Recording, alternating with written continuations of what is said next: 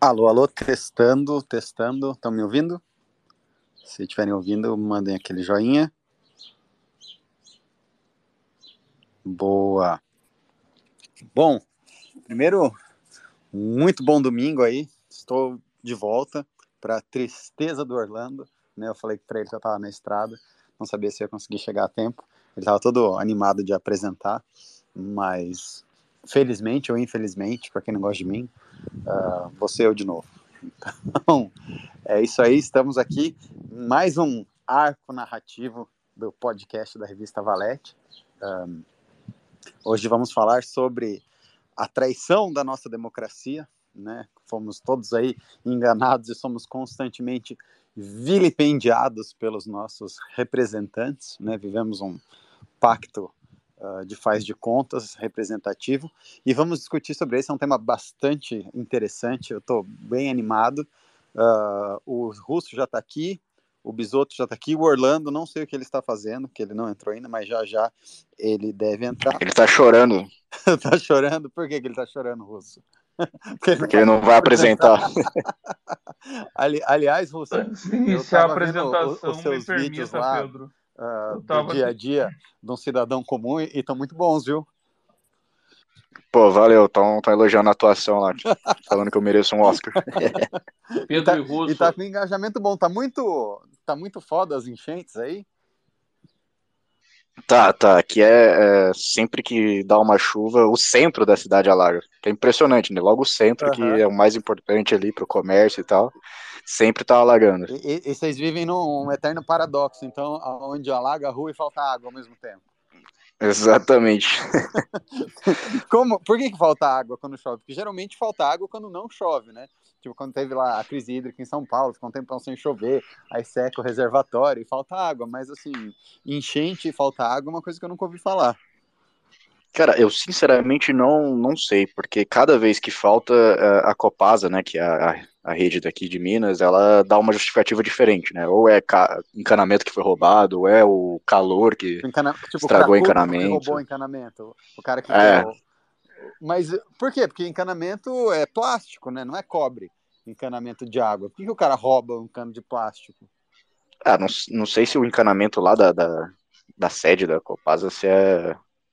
Se ele tem mais o material mais forte, sei lá se, é o, se é um material de cobre ou Imagina, coisa assim. O, o, cracudo saindo lá com um cano, tubos e conexões tigre, assim, não tem valor de mercado aquilo. Os caras roubam cobre e essas coisas, mas eu não imagino que cano de esgoto seja de cobre. Mas, deve fazer mas é, é isso, eles sempre dão um... Muito bom. que foi, Orlando? Tá com a, mas deve fazer um cachimbo de crack muito bom com a tubulação tigre. O cara não faz um cachimbo de crack, o cara faz um, um narguile. Vocês estão tudo desinformados. ai, ai, que doideira. Bom, uh, antes de começar a falar do programa, eu queria mandar um abraço e um agradecimento especial aos nossos coletores de assinatura do Missão, que estão dando show, dando show, dando show. Se você ainda não segue uh, o Twitter do partido, por favor, siga e acompanhe, porque olha, a galera tá brilhando muito, hein? Vocês estão acompanhando?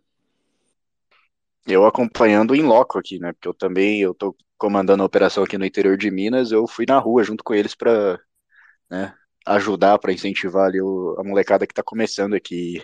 Conta um Realmente pra gente, como é que foi? Tá lá na rua no corpo a corpo.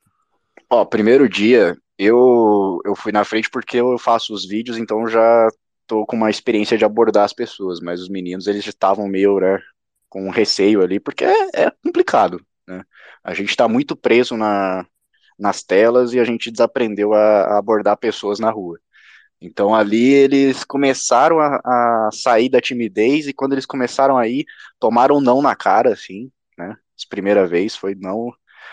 E pensaram até, né? Falou, pô, acho que não vai dar certo isso aí não, não sei o quê. Só que a gente tinha outras equipes em outras cidades que tinham começado mais cedo e estava dando certo, eles começaram a andar, e aí foi incentivando aqui também, eles começaram a insistir, e aí realmente dá resultado, dá resultado. Aí teve, teve moleque que fez ali 10 assinaturas no primeiro dia dele, no segundo já aumentou, né, já duplicou.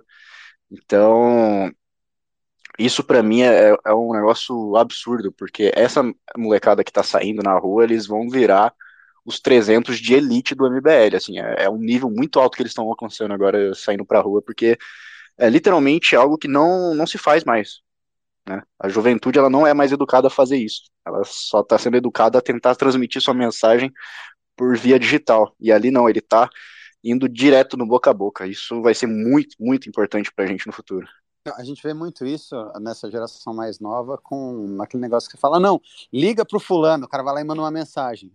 Fala assim, não, não falei pra você mandar uma mensagem, falei, liga, pega, pega o telefone e liga pra pessoa. É uma, você vê que existe uma dificuldade geracional em passar a mão no telefone e realmente ligar para alguém. Imagina abordar um desconhecido na rua, né? É, exatamente. Acho que essa foi a primeira grande dificuldade do, dos primeiros dias, mas eles vencendo essa barreira já começou a vir os números ali que você viu, né? O Renan passou ali no grupo, a gente é, com um progresso impressionante, mesmo com chuva, com o site do TSE caindo, a gente continuando até no fim de semana fazendo números impressionantes. Maravilhoso, é, vai rolar, hein? Tá tudo, tudo encaminhando assim dentro do esperado e algumas coisas até excedendo o esperado. Uh, os números de coleta estão muito bons e tá todo mundo muito animado. Eu Imagina, eu sou fundador do movimento, eu nunca vi a militância do MBL tão animada, tão coesa, tão empolgada, tão sendo militância mesmo. É, é uma coisa assim surpreendente o, o, momento histórico que o movimento está. Para quem está entrando agora, sintam-se muito privilegiados, porque quando a gente começou era tudo mato e agora uh, tá muito legal, tá muito gostoso de ver, viu? Muito bonito. Realmente você está velho, Pedro. Essa e agora acabou quando, deixando claro. Quando eu, quando eu comecei, era tudo mato. ai, ai. Mas falando em tudo mato, eu queria, Orlando, como você foi o propositor desse arco narrativo, eu queria que você começasse para a gente explicando por quê, né? Aonde está essa enganação? Aonde, aonde nós estamos sendo ludibriados no nosso pacto? O que está acontecendo com a nossa crise de representatividade? É, o, o, vamos lá. É, esse arco, quando eu comecei a pensar, eu acho que eu falei isso no, no último domingo, é, acabou que são coisas que me, me inquietavam é, sobre como que a gente tem um país que basicamente não existe e o pouco que existe parece estar em vias de falência e a grande ideia, a gente está falando sobre a missão, nossa grande missão, é o primeiro ponto é não permitir que esse país morra e depois entender como torná-lo de fato algo uh, grande. Né? E, é, é, e eu sou uma pessoa que tem algumas críticas pontuais à própria ideia de democracia. A própria ideia de democracia. Eu, eu tenho certa enfim, certos problemas conceituais, etc.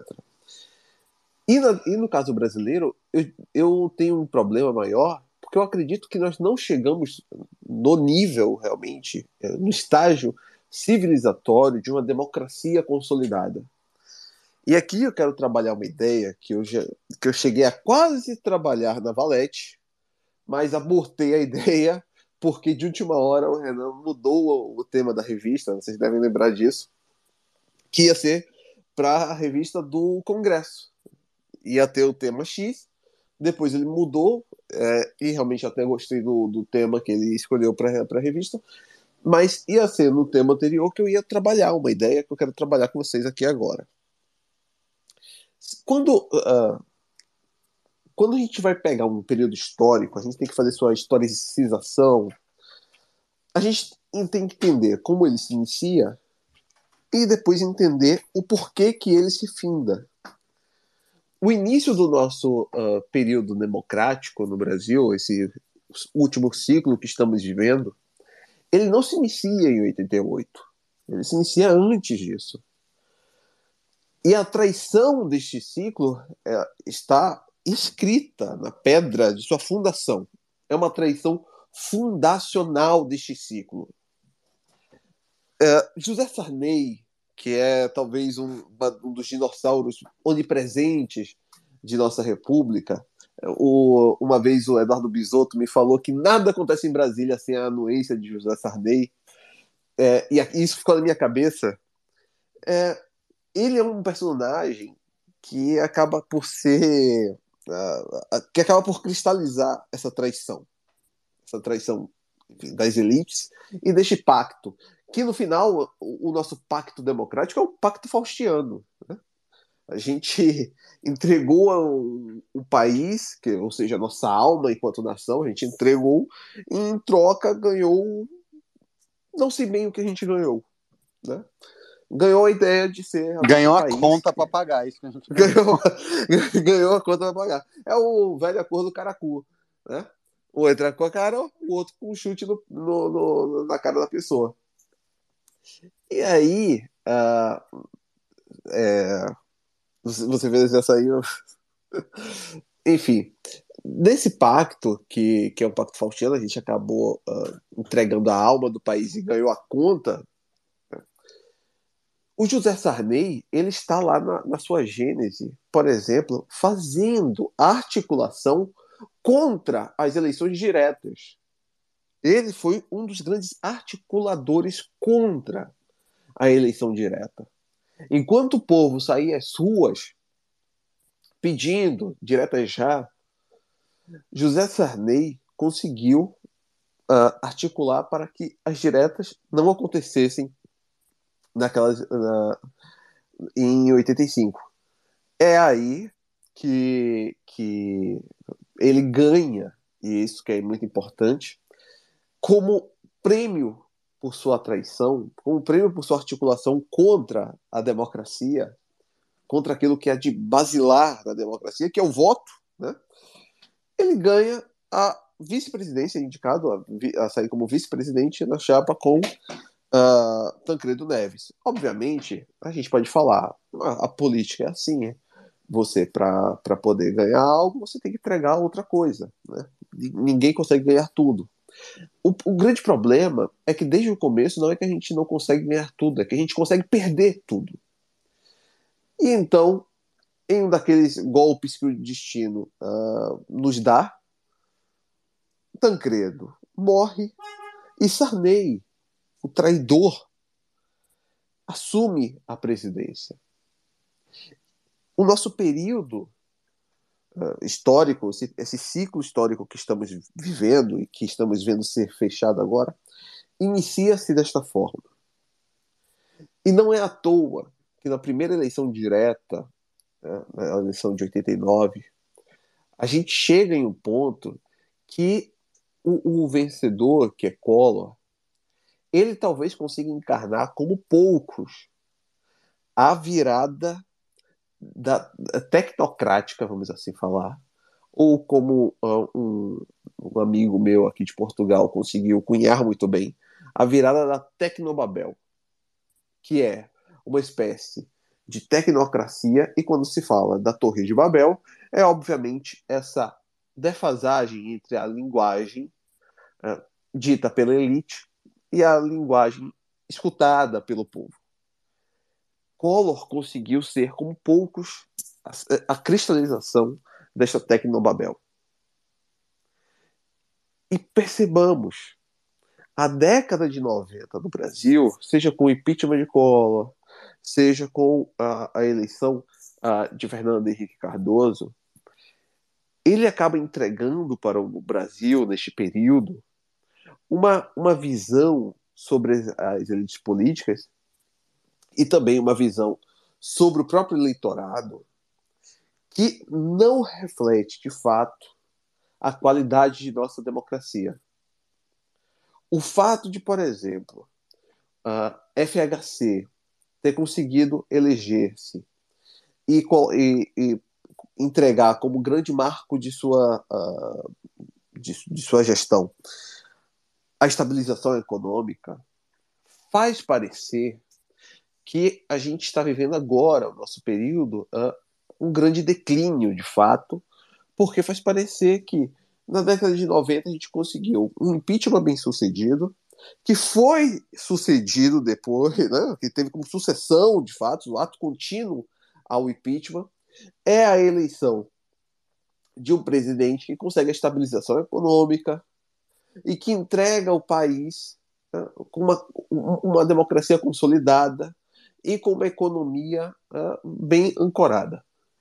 É este o panorama que, quando olhamos para, para trás, vemos, né, se, se formos olhar em perspectiva, é isso que a gente está olhando uh, para a década de 90 e, analisando. E o que a gente, eh, essas gerações entregam hoje para a gente é, é basicamente o contrário disto. É uma democracia altamente fragilizada, é, com uma economia desmoronando, e, além de tudo isso, a gente, a, a gente tem uma crise uh, mesmo dos nossos representantes. Mais do que a crise de representatividade, que quando a gente fala sobre crise de representatividade, está falando sobre a crise da gente olhar e enxergar, de certa forma, aquele que está nos representando, eu digo que a gente tem hoje uma crise dos representantes. Porque estes, independente da forma como olhemos, e em todo mundo realmente há esse apartamento cada vez maior entre eleitorado e, e, e o eleito. No caso do Brasil, os nossos eleitos estão cada vez mais incapazes de exercer a sua função, ainda que seja em favor da Tecnobabel. E é por isso que quando a gente olha para Brasília hoje, a própria Brasília parece estar rachada. É como se fosse um castelo que estivesse desmoronando ao vivo, com transmissão. Por quê? A forma como essas elites foram sendo uh, feitas, e o Brasil tem uma o nosso projeto democrático é basicamente um, um projeto uh, de continuação oligárquica, é acabou sendo solapado por uma influência uh, dessa, dessa uh, visão neoliberal, acabou que a influência neoliberal no Brasil chocou-se com o nosso patrimonialismo. E aqui é, é, é, se há algo característico do Brasil é o patrimonialismo. Esta é a nossa cultura política. A tentativa de importação desta democracia liberal em, em sua totalidade para o Brasil, incorporar isso como se instituições fossem fortes por serem instituições e fossem essas instituições que fizessem países prosperarem, né, esta visão tipicamente pequeno-burguesa fosse entregar ao Brasil tudo aquilo que prometeu. Não entregou e não entregará. Não entregará porque a cultura política do país se sobrepõe aos desejos tecnocráticos desta elite e das elites intelectuais que buscaram durante muito tempo fazer do Brasil os Estados Unidos da América Latina, fazer do Brasil o Ocidente perdido na, em, em terras tropicais. Não somos, e essa cultura não é nossa. Ela é alheia a tudo aquilo que nós somos. O fato de, por exemplo, hoje eu estava conversando uh, com minha esposa sobre a, a, a, a, tragédia que foi a morte de Luiz Eduardo Magalhães para o estado da Bahia e, de certa forma, para o Brasil. Porque, décadas de 90, como eu estava, eu estava falando aqui agora, você olha para o Congresso, você tinha no Senado a ACM uh, como presidente do Senado e seu filho era presidente da Câmara ambos conseguiam fazer uma grande pressão sobre o governo de FHC. Tem um bom livro do, do Palmério Dória, que ele até chega a falar sobre como né, tudo estava ocorrendo. Vocês devem conhecer o livro, Privataria Tucana. E neste livro ele conta como que a CM pressionava para ser Luiz Eduardo Magalhães vice uh, de FHC na reeleição para 2002 ser ele o candidato a presidente da República. A morte dele entregou a, o, simplesmente a, o, o desmoronamento da boa oligarquia. Porque se formos pensar, ou melhor, não vou falar da boa oligarquia, da boa aristocracia. o ACM na Bahia ele tinha de fato um controle aristocrático. E ele era quase que um, um, um, uma pessoa que batia no peito e falava: quem fará sou eu. Isso, obviamente, para os nossos.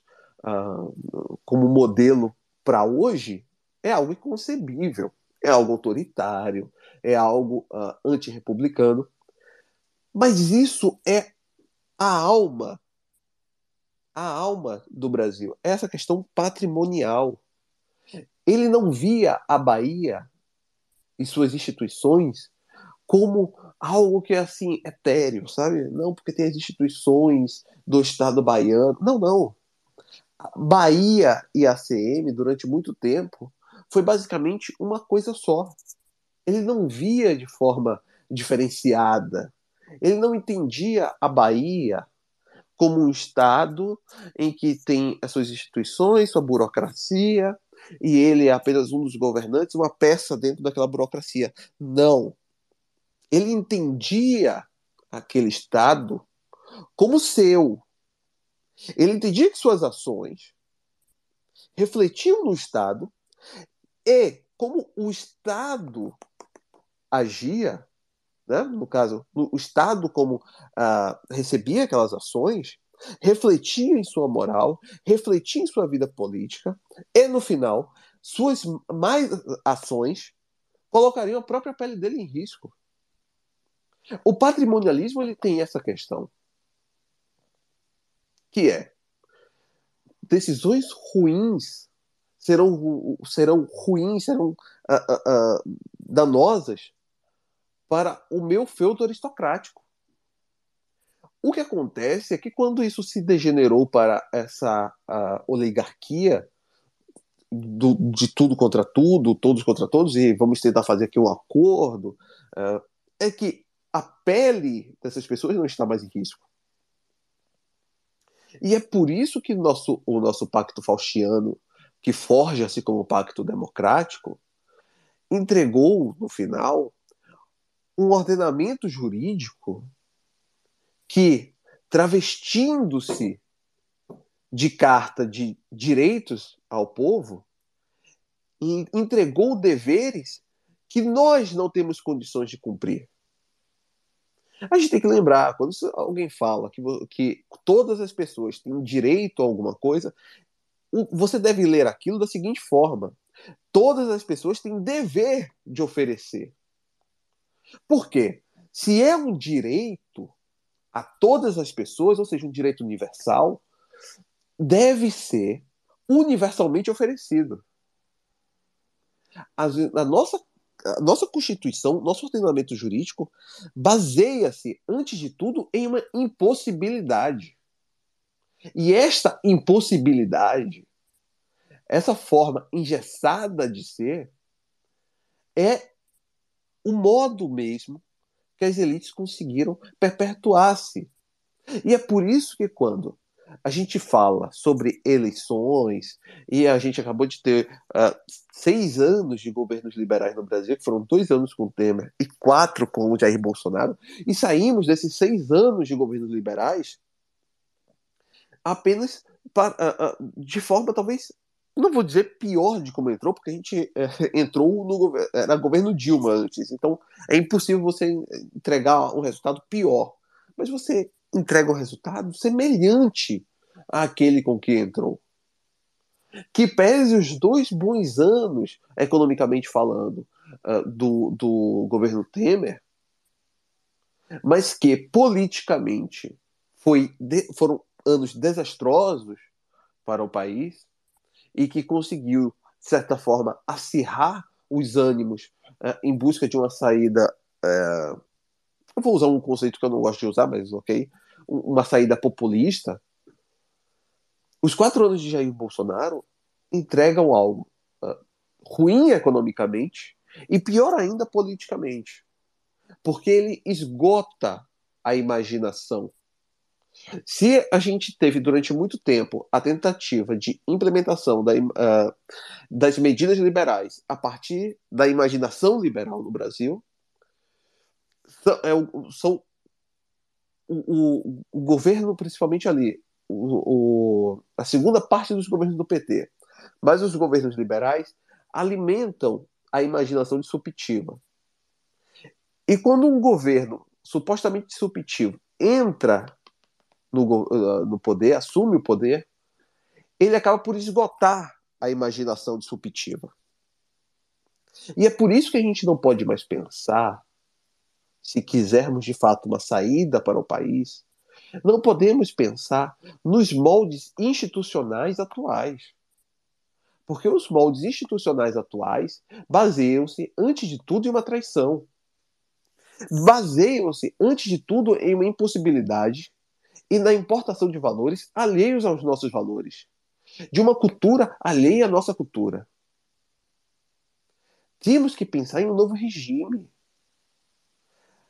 Quando o Patrick Dini ele fala uh, e tem aí diversos autores nos Estados Unidos que estão falando sobre uma mudança de regime, tem o Stephen Wolf querendo falar sobre uma espécie de nacionalismo cristão, tem o, o Patrick Dini uh, falando sobre, salvo engano, ele fala sobre etnopopulismo, etc. A gente tem que pensar uma saída diferente para o Brasil. Até porque nem o Gini, nem o Wolf, nem nenhum desses autores vai entregar uma resposta para o Brasil, porque eles falam sobre uma realidade diferente da nossa. E a nossa função aqui é entender, fazer essa historicização, ou seja, eh, fazer quase que uma necropsia de nosso período político. E, a partir daí, pensar em uma saída propriamente brasileira. Se a nossa cultura política é X, por que insistimos em importar cultura política Y? O próprio discurso tosco, nojento de pessoas como o Monarca que falam sobre a, a liberdade acima de tudo e blá blá blá. Bom deixar claro, a liberdade é essencial.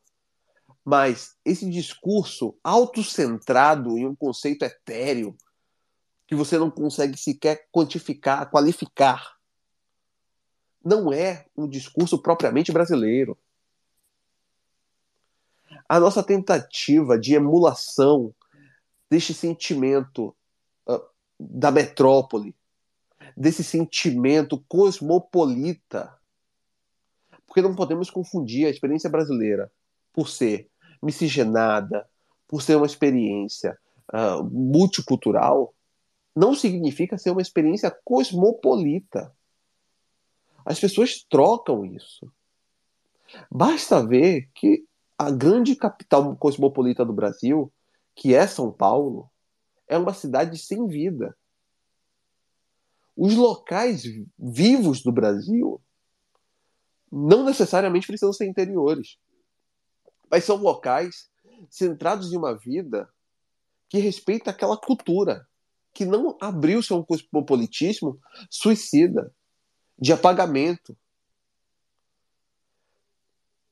Quando pensarmos nesse novo regime, é que conseguiria, conseguiremos ultrapassar, suplantar a traição que, no, que nos foi legada.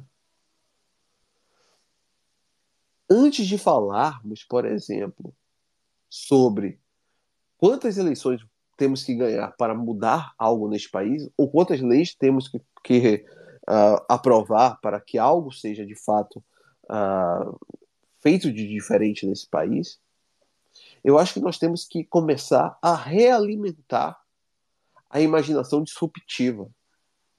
Porque, ainda que o regime não seja mudado, a cultura política do Brasil estará apta para mudanças paliativas dentro do regime. E isso só se consegue ser feito com a imaginação disruptiva alimentada. Se continuarmos reféns das regras do jogo de nossos adversários, estaremos sempre reféns dos próprios adversários. E não podemos nos dar ao luxo de sermos reféns da história. Parece que é uma missão que você está propondo aí. Não sei se eu entendi direito, mas me pareceu isso. Aparentemente temos uma missão.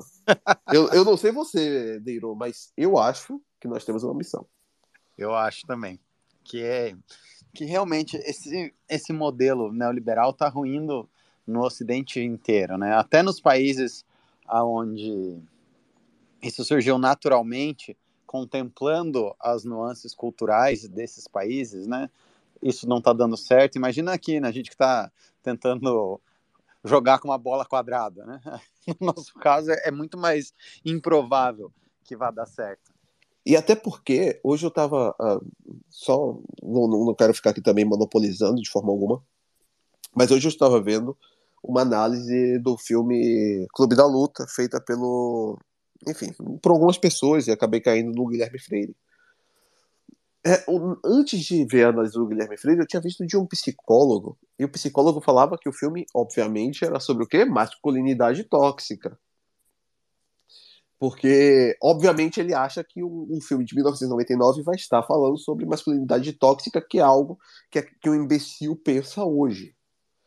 Mas, mas, o, mas o filme tá mesmo falando sobre masculinidade tóxica. Só que ele tá apoiando. Cortou aqui pra mim. Mais? Não, o, o Russo falou que. Pode falar, Russo. O filme ele fala sobre masculinidade tóxica de um ponto positivo, né? Do ponto de vista positivo. E eu não tô ouvindo o Russo. Eita. Eu, eu acho que o Russo é melhor sair e voltar. Ou eu. Mas o Russo falou o Russo falou basicamente o seguinte, que uh, o, o, filme fala, aborda a masculinidade tóxica de um ponto de vista positivo. O psicólogo... Eu acho que é algo que vai um pouco além disso. A gente tem que lembrar que na virada do século, ali, quando você pega final dos anos 90, início dos anos 2000, as pessoas não sabiam muito bem, uh, principalmente nos países desenvolvidos, isso acabou que não era um, o tipo de preocupação que o brasileiro tinha. Mas os países desenvolvidos, e na Europa uh, se teve muito disso, é, paravam para se perguntar: ok, atingimos o ápice, e agora? O que faremos a partir de agora? Qual o nosso lugar no mundo? É o quê? É o luxo, é o conforto? É isso que, que nos esperava aqui? Nossos pais tiveram guerras mundiais, o que nós temos? Nós temos a OTAN para nos proteger a todo momento. Era mais ou menos essa a questão central, era essa crise existencial própria dos países desenvolvidos, e o Brasil estava alheio a esse tipo de preocupação, porque o Brasil, na década de 90, tinha fome. O Brasil estava no mapa da fome. O, o Brasil eh, tinha uma miséria extrema. O Brasil estava há pouco tempo, eh, não, década de 90, final da década de 90, o Brasil estava na mão do FMI.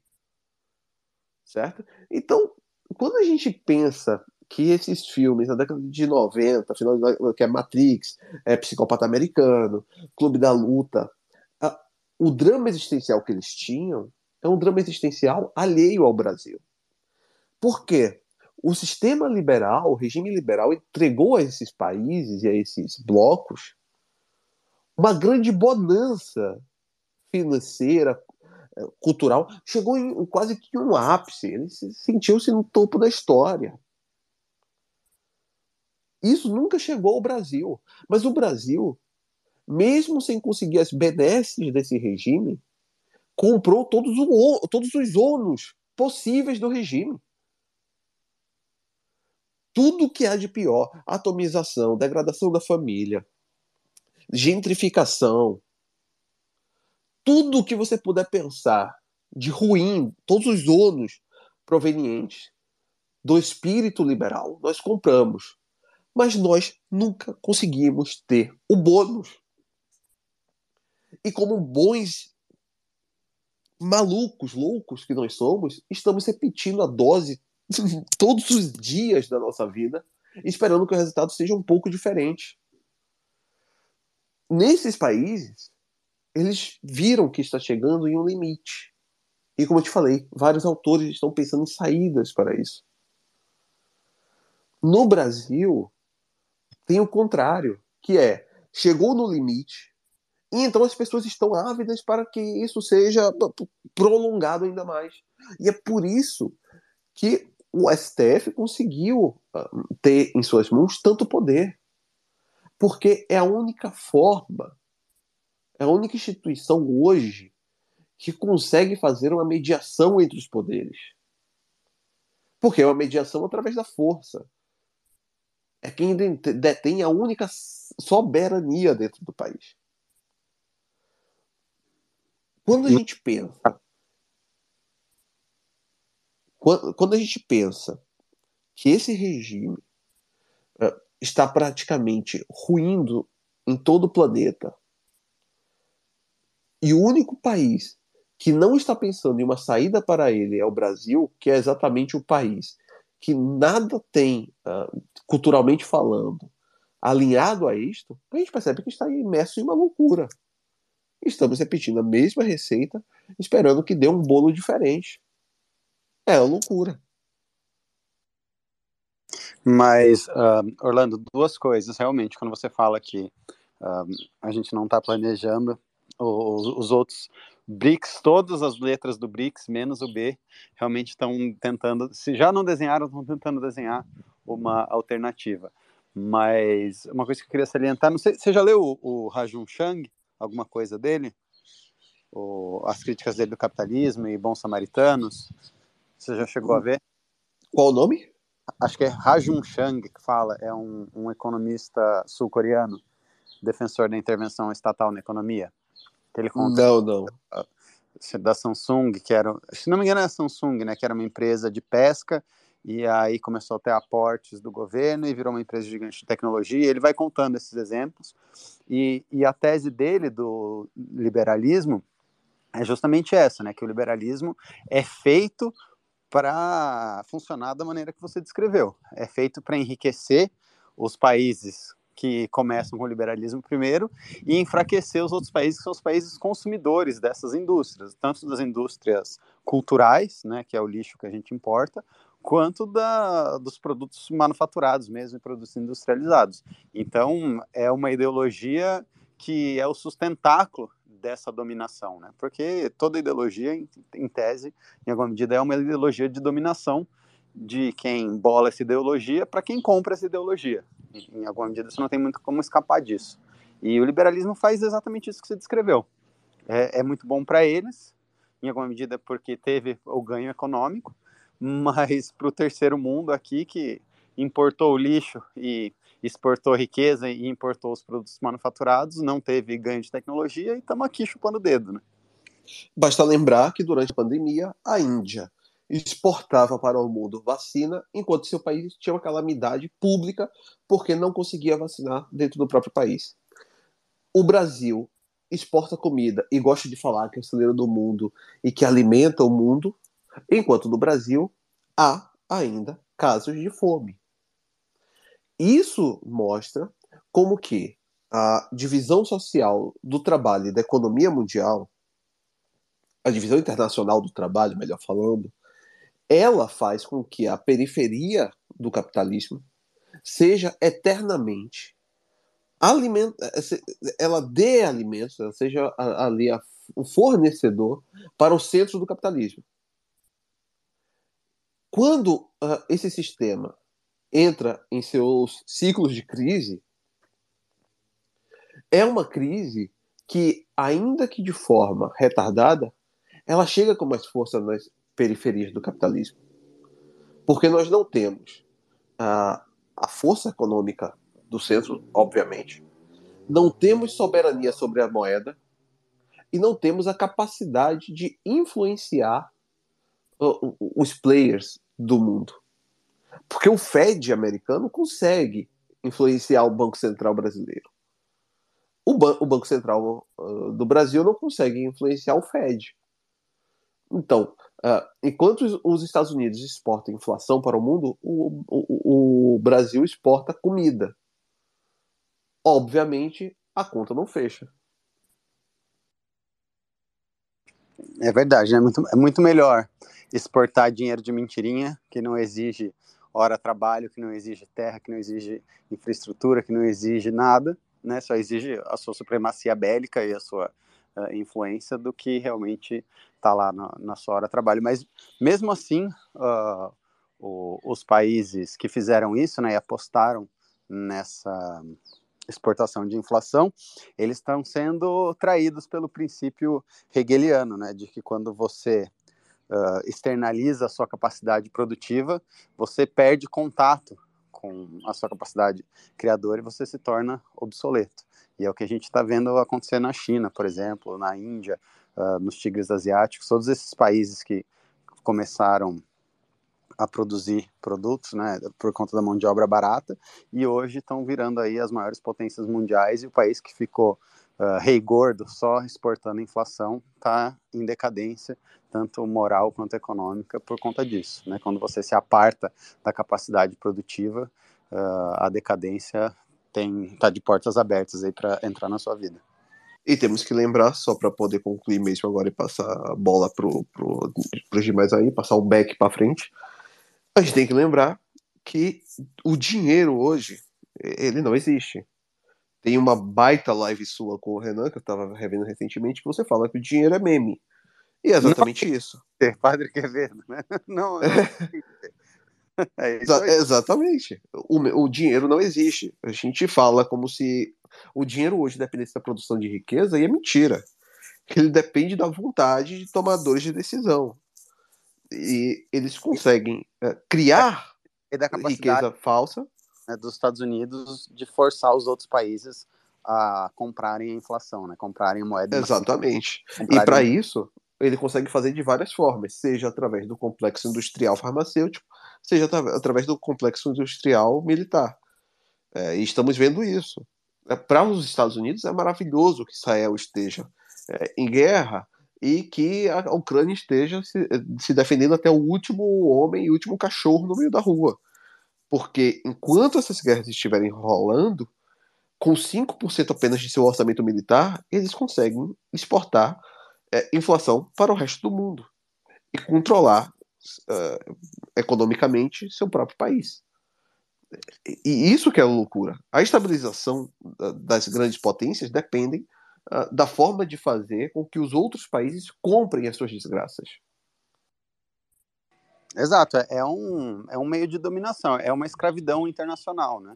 É, é uma escravidão super, como que eu posso dizer assim, amorfa e, e indireta, por isso que ela é tão eficiente, mas é uma escravidão, que é aquilo que eu falei lá atrás. Você está vendendo a sua hora trabalho, né, que é um recurso escasso, você tem uh, limitadas horas na sua vida, frente a um dinheiro que foi impresso sem lastro nenhum, com, uh, como é que posso dizer assim, com capacidade de produção ilimitada a custo quase zero. É óbvio que é uma troca desleal e desigual, né? Você vendendo a sua hora de trabalho frente a um dinheiro que acabou de ser criado né, como mágica, como um passe de mágica. Então, se isso não é escravidão, eu não sei o que seria. Por isso que os países estão se organizando para sair fora disso. Né? Se você olhar, por exemplo, as reservas do Banco Central uh, da Rússia, né, uh, por questões óbvias, durante o boicote que teve lá na guerra, os Estados Unidos ameaçou uh, e tirou, de fato, a Rússia da SWIFT, né, que é o sistema interbancário. Então, eles tiveram todos os seus suas reservas de dólares apreendidas é, eles falaram, não, precisamos então guardar dinheiro em outra coisa, dólar realmente não dá mais pra gente. A China já vem desovando as reservas de dólar, lógico que ninguém vai fazer isso de uma vez, né, porque o ativo de um país é o passivo do outro, né, o cara tem a reserva de dinheiro dele lá em dólar, ele não vai dar write-off, falar que aquilo não vale nada do dia para noite, senão o balanço dele vai para casa do caralho. Mas ele vai desovando, ele vai desovando. Se você olhar o, os ativos que mostram, né, que são o termômetro dessa desova financeira, que é ouro e Bitcoin, eles estão subindo. O ouro está quase na alta histórica de novo, o Bitcoin já está na alta do ano. Por isso, porque as pessoas devagar ainda, coisas muito incipientes, mas vem cada vez mais, né, e os bancos centrais, os países duvidando de que essa magia negra da impressão de dinheiro e da exportação de inflação dos Estados Unidos vá se perpetuar por muito mais tempo mas eu tô, tô devagando aqui, vamos voltar pro assunto. Russo ou Bisoto, estão aí? Bisoto não falou nada ainda, tá quietinho? Eu tentei falar na primeira. Meu Deus, meu microfone não está funcionando. Tá, Você... tá, tá, eu tô ouvindo. Tá bom. Você tá, tá, me ouvindo? Tô ouvindo. Infelizmente estamos. Ah, foi, foi uma desgraça aqui. Primeiro eu quero iniciar bem no início criticando a ignorância dos três que não conhecem de encanamento público. Pelo amor de Deus, nós estamos em 2023 Mano. Temos uma missão para mudar o Brasil e vocês não entendem encanamento. O que, que é isso? Todos os encanamentos antigos, Pedro, pelo menos da década de 70, 80, eram de cobre. Todos. O que, que acontece em cidades do interior? E aí vocês também não conhecem o Brasil profundo. Foram três, quatro décadas com concessões para empresas estatais e sem investimento. Eu imagino que duas coisas concorrem para o coitado do russo ficar sem água. Além do roubo, além do furto, porque é encanamento velho, então é encanamento de cobre. Tem uma segunda questão quando você tem enchente. Cidades precisam de bombas para distribuir água. Se você tem problemas na rede elétrica, se a, a chuva de algum modo atrapalha a distribuição de energia, a água fica comprometida. Aconteceu agora em São Paulo com apagão, em bairros em que não tinha, em que ficaram sem energia, vários deles ficaram sem água também, que as bombas não conseguiam fazer a água chegar. É, a mijada vai especialmente para o Russo, que será vereador em Montes Claros no, no, próximo ano. Pouso Alegre. Pouso Alegre, então. Uh! Devolveu a mijada, hein? É, mas eu não sou candidato, eu tô tranquilo e, e não moro em Minas. mas... A segunda coisa eu gostaria de registrar, Pedro, que eu entendi a hora que você falou que tinha avisado o Orlando que estava na, na estrada o som me chegou aqui como eu avisei o Orlando que eu estava menstruado. E aí eu fiquei, nossa, Pedro, o que aconteceu? Coisa estranha. Talvez isso oh, explique tá por que ele é o. Qual é o problema? Talvez isso explique como você criou a Pablo Vittar. Você já tinha experiência no corpo. Você não conhece o homem profundo, Bisoto. É esse homem atóxico, né? Que ele não tem a toxicidade daqueles que apreciam o clube da luta. Que tristeza ser um homem atóxico. Eu, eu prefiro a morte a ser chamado de homem atóxico. Quase. É, eu tô falando com vocês e tô, ouvindo, tô vendo o jogo do Inter na, na TV mutado. Bom, que... vamos entrar no tema. Vamos por falar de, de, por que, que a democracia nos traiu? Vamos.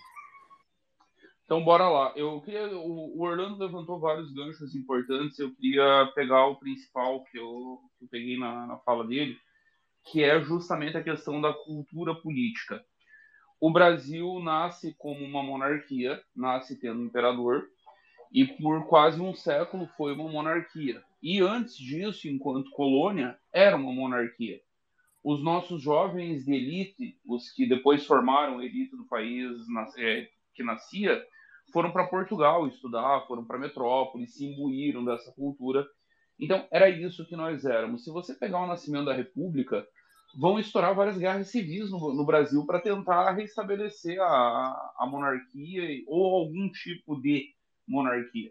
Você tem Canudos, um movimento messiânico monárquico. Você vai ter na minha cidade, na minha região, o, a Guerra do Contestado, a maior guerra civil que o Brasil já presenciou. Foi a Segunda Guerra do Mundo, que se usou aviação militar. Então, o sentimento estava presente. Você pega toda a história da República, esses mais de 100 anos de, de República que nós temos agora, o tempo todo, mesmo na República, mesmo com eleições ou golpes, o que nós estamos procurando é por um substituto para o monarca. Nós não estamos procurando um simples presidente. A nossa cultura política nos diz inconscientemente que nós precisamos de um monarca. Onde que vai? Quais que são os melhores momentos do Brasil ao longo do século XX? É com Getúlio Vargas, que incorpora esse papel, que se comporta como um verdadeiro monarca, governa o Brasil por 15 anos, estabelece uma ditadura no meio do caminho e atua como um verdadeiro monarca, arbitrando conflitos de poder, arbitrando conflitos regionais, é, tendo um projeto de desenvolvimento para a nação. E depois no regime militar, se não teve um monarca, é, deu tão, uma importância tão maior ao papel da presidência da República que foram, de certo modo, cinco monarcas durante o regime. Castelo, Costa e Silva, Médici, Geisel e Figueiredo. No Figueiredo isso já começa a se perder, e aí eu vou concordar com Orlando que é ali que começa a traição da nossa democracia, porque é um fim de feira do regime militar que ele é estranho. Ele foi pensado pelo Golbery, o Geisel comprou a ideia, e aí todo o grupo político que, do qual eles faziam parte dentro do exército trabalha na ideia de que o regime não podia se manter indefinidamente, que uma hora teria que ser feita a abertura e era melhor que a abertura fosse feita pelos militares e não forçada, não numa ruptura institucional que os tirasse de lá na marra. E assim eles conseguiriam sair de modo mais confortável. Mas o fato é que até o final dos anos 70, isso com o choque do petróleo, com problema já com pressão inflacionária, o Brasil ainda era um país que crescia, ainda era um país que desenvolvia. Então, qual é o grande fato? Eles entregam o poder sem estar no momento de desgaste. Professores de história tentam reescrever esse período e tentam inventar uma narrativa que o Brasil enfrentava uma crise profunda. Hiperinflação só foi estourar na mão do Sarney. Não havia hiperinflação no governo Figueiredo. Havia uma pressão inflacionária, não hiperinflação. E aí foi enfrentada de modo equivocado no, no primeiro plano cruzado, com um congelamento que durou demais, com várias medidas populistas que perderam a mão, e aí você tem hiperinflação. Então sai, os militares saem e se encerra mais um período monárquico, por assim dizer, que o povo não participa diretamente da eleição do, do presidente da República, com uma memória positiva. É, ainda, veja, nós estamos há quatro décadas do, do fim do regime militar. Faz 40 anos já que acabou tudo aquilo. Você ainda bota milhões de pessoas nas ruas, o bolsonarismo faz isso, mobilizando símbolos e memórias daquele período porque a memória que essa galera tem é de que aquele período era muito superior ao que veio. A grande traição democrática, esse é o ponto central do Orlando e é o meu também, é o Brasil brigando contra a sua própria cultura política. Onde é que surge a democracia liberal para os Estados Unidos e para a Inglaterra, e que hoje é hegemônica no mundo? Ela surge dos condados, do, do regime dos condados ingleses, que vai se reproduzir nas colônias americanas. O, o modelo de colonização é, é o caso do Brasil. O Brasil reflete o que é Portugal politicamente. Adianta a gente ficar divagando e achando que não, porque tudo, as nossas instituições, o nosso modo de pensar, a nossa cultura, as nossas tradições, a nossa religião, nós somos um país católico ainda, a despeito da crise que o catolicismo vive há décadas, mas tudo isso vem de Portugal. Como a cultura política americana vem dos condados ingleses. Então, os condados vão fazer uma seleção natural de elite dentro dos condados, e são esses líderes naturais que ascenderão para a vida pública nacional. Vão ir, no caso da Inglaterra, vão ir para um parlamento, que escolherá um primeiro-ministro, ainda a figura unificadora do Estado na, na figura do rei ou da rainha. E nos Estados Unidos eles também fazem isso. Veja, Pedro, quase todos os presidentes americanos, a exceção começa com Obama, eles constroem uma carreira como governadores eles constroem uma carreira nos seus estados e a partir disso se projetam nacionalmente. O Obama e o Trump romperam essa tradição.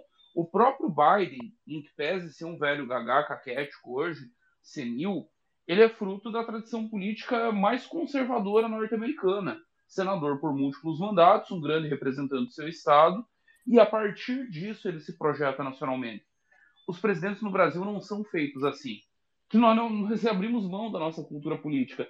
Nessa ideia de enfrentamento de oligarquias, como o, o Orlando tão bem lembrou, nós desmontamos as elites estaduais, elas foram saindo de cena. E aí tem algumas outras histórias que explicam a, a importação do conceito tecnocrático, que não é algo novo.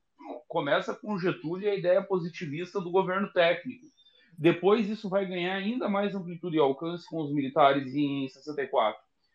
O, aqui em Santa Catarina tem uma história muito legal nesse sentido, que é a história da família Bornhausen, uma das famílias aristocráticas do estado. O Irineu Bornhausen era o grande líder dessa família. Ele era pai do Jorge Bornhausen, figura conhecidíssima, ministro da Casa Civil do Collor, ministro da Educação no, no governo Sarney, líder do PFL, presidente do PFL por tantos anos. O que, que ele fez quando veio o golpe militar? O grande líder político da família não era o Jorge, era o irmão mais velho dele, o Paulo. Ele pegou o Paulo e falou: esqueça a política. O Paulo era deputado estadual aqui. Você não vai mais disputar nada. Você se foque agora em construir relações dentro da Febraban, a Federação Brasileira dos Bancos.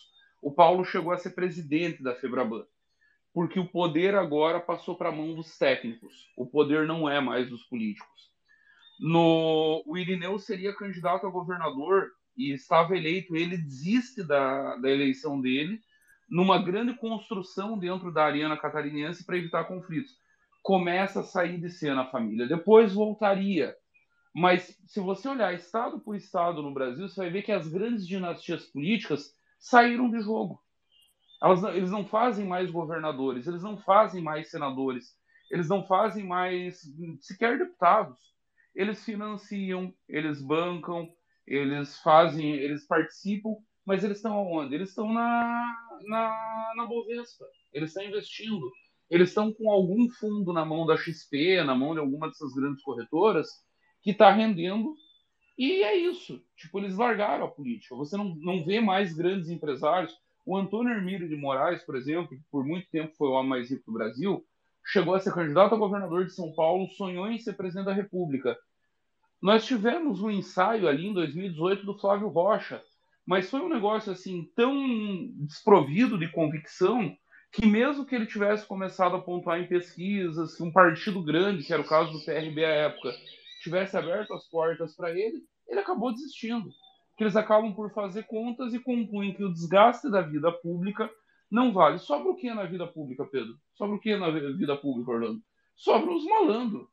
Sobra o cara que quer se dar bem na vida de um jeito fácil, rápido, sem muito estresse, sem muito desgaste. E aí vem a traição da democracia. Eu estou de pleno acordo com o Orlando e é fundamental mesmo a gente retomar essa nossa imaginação disruptiva.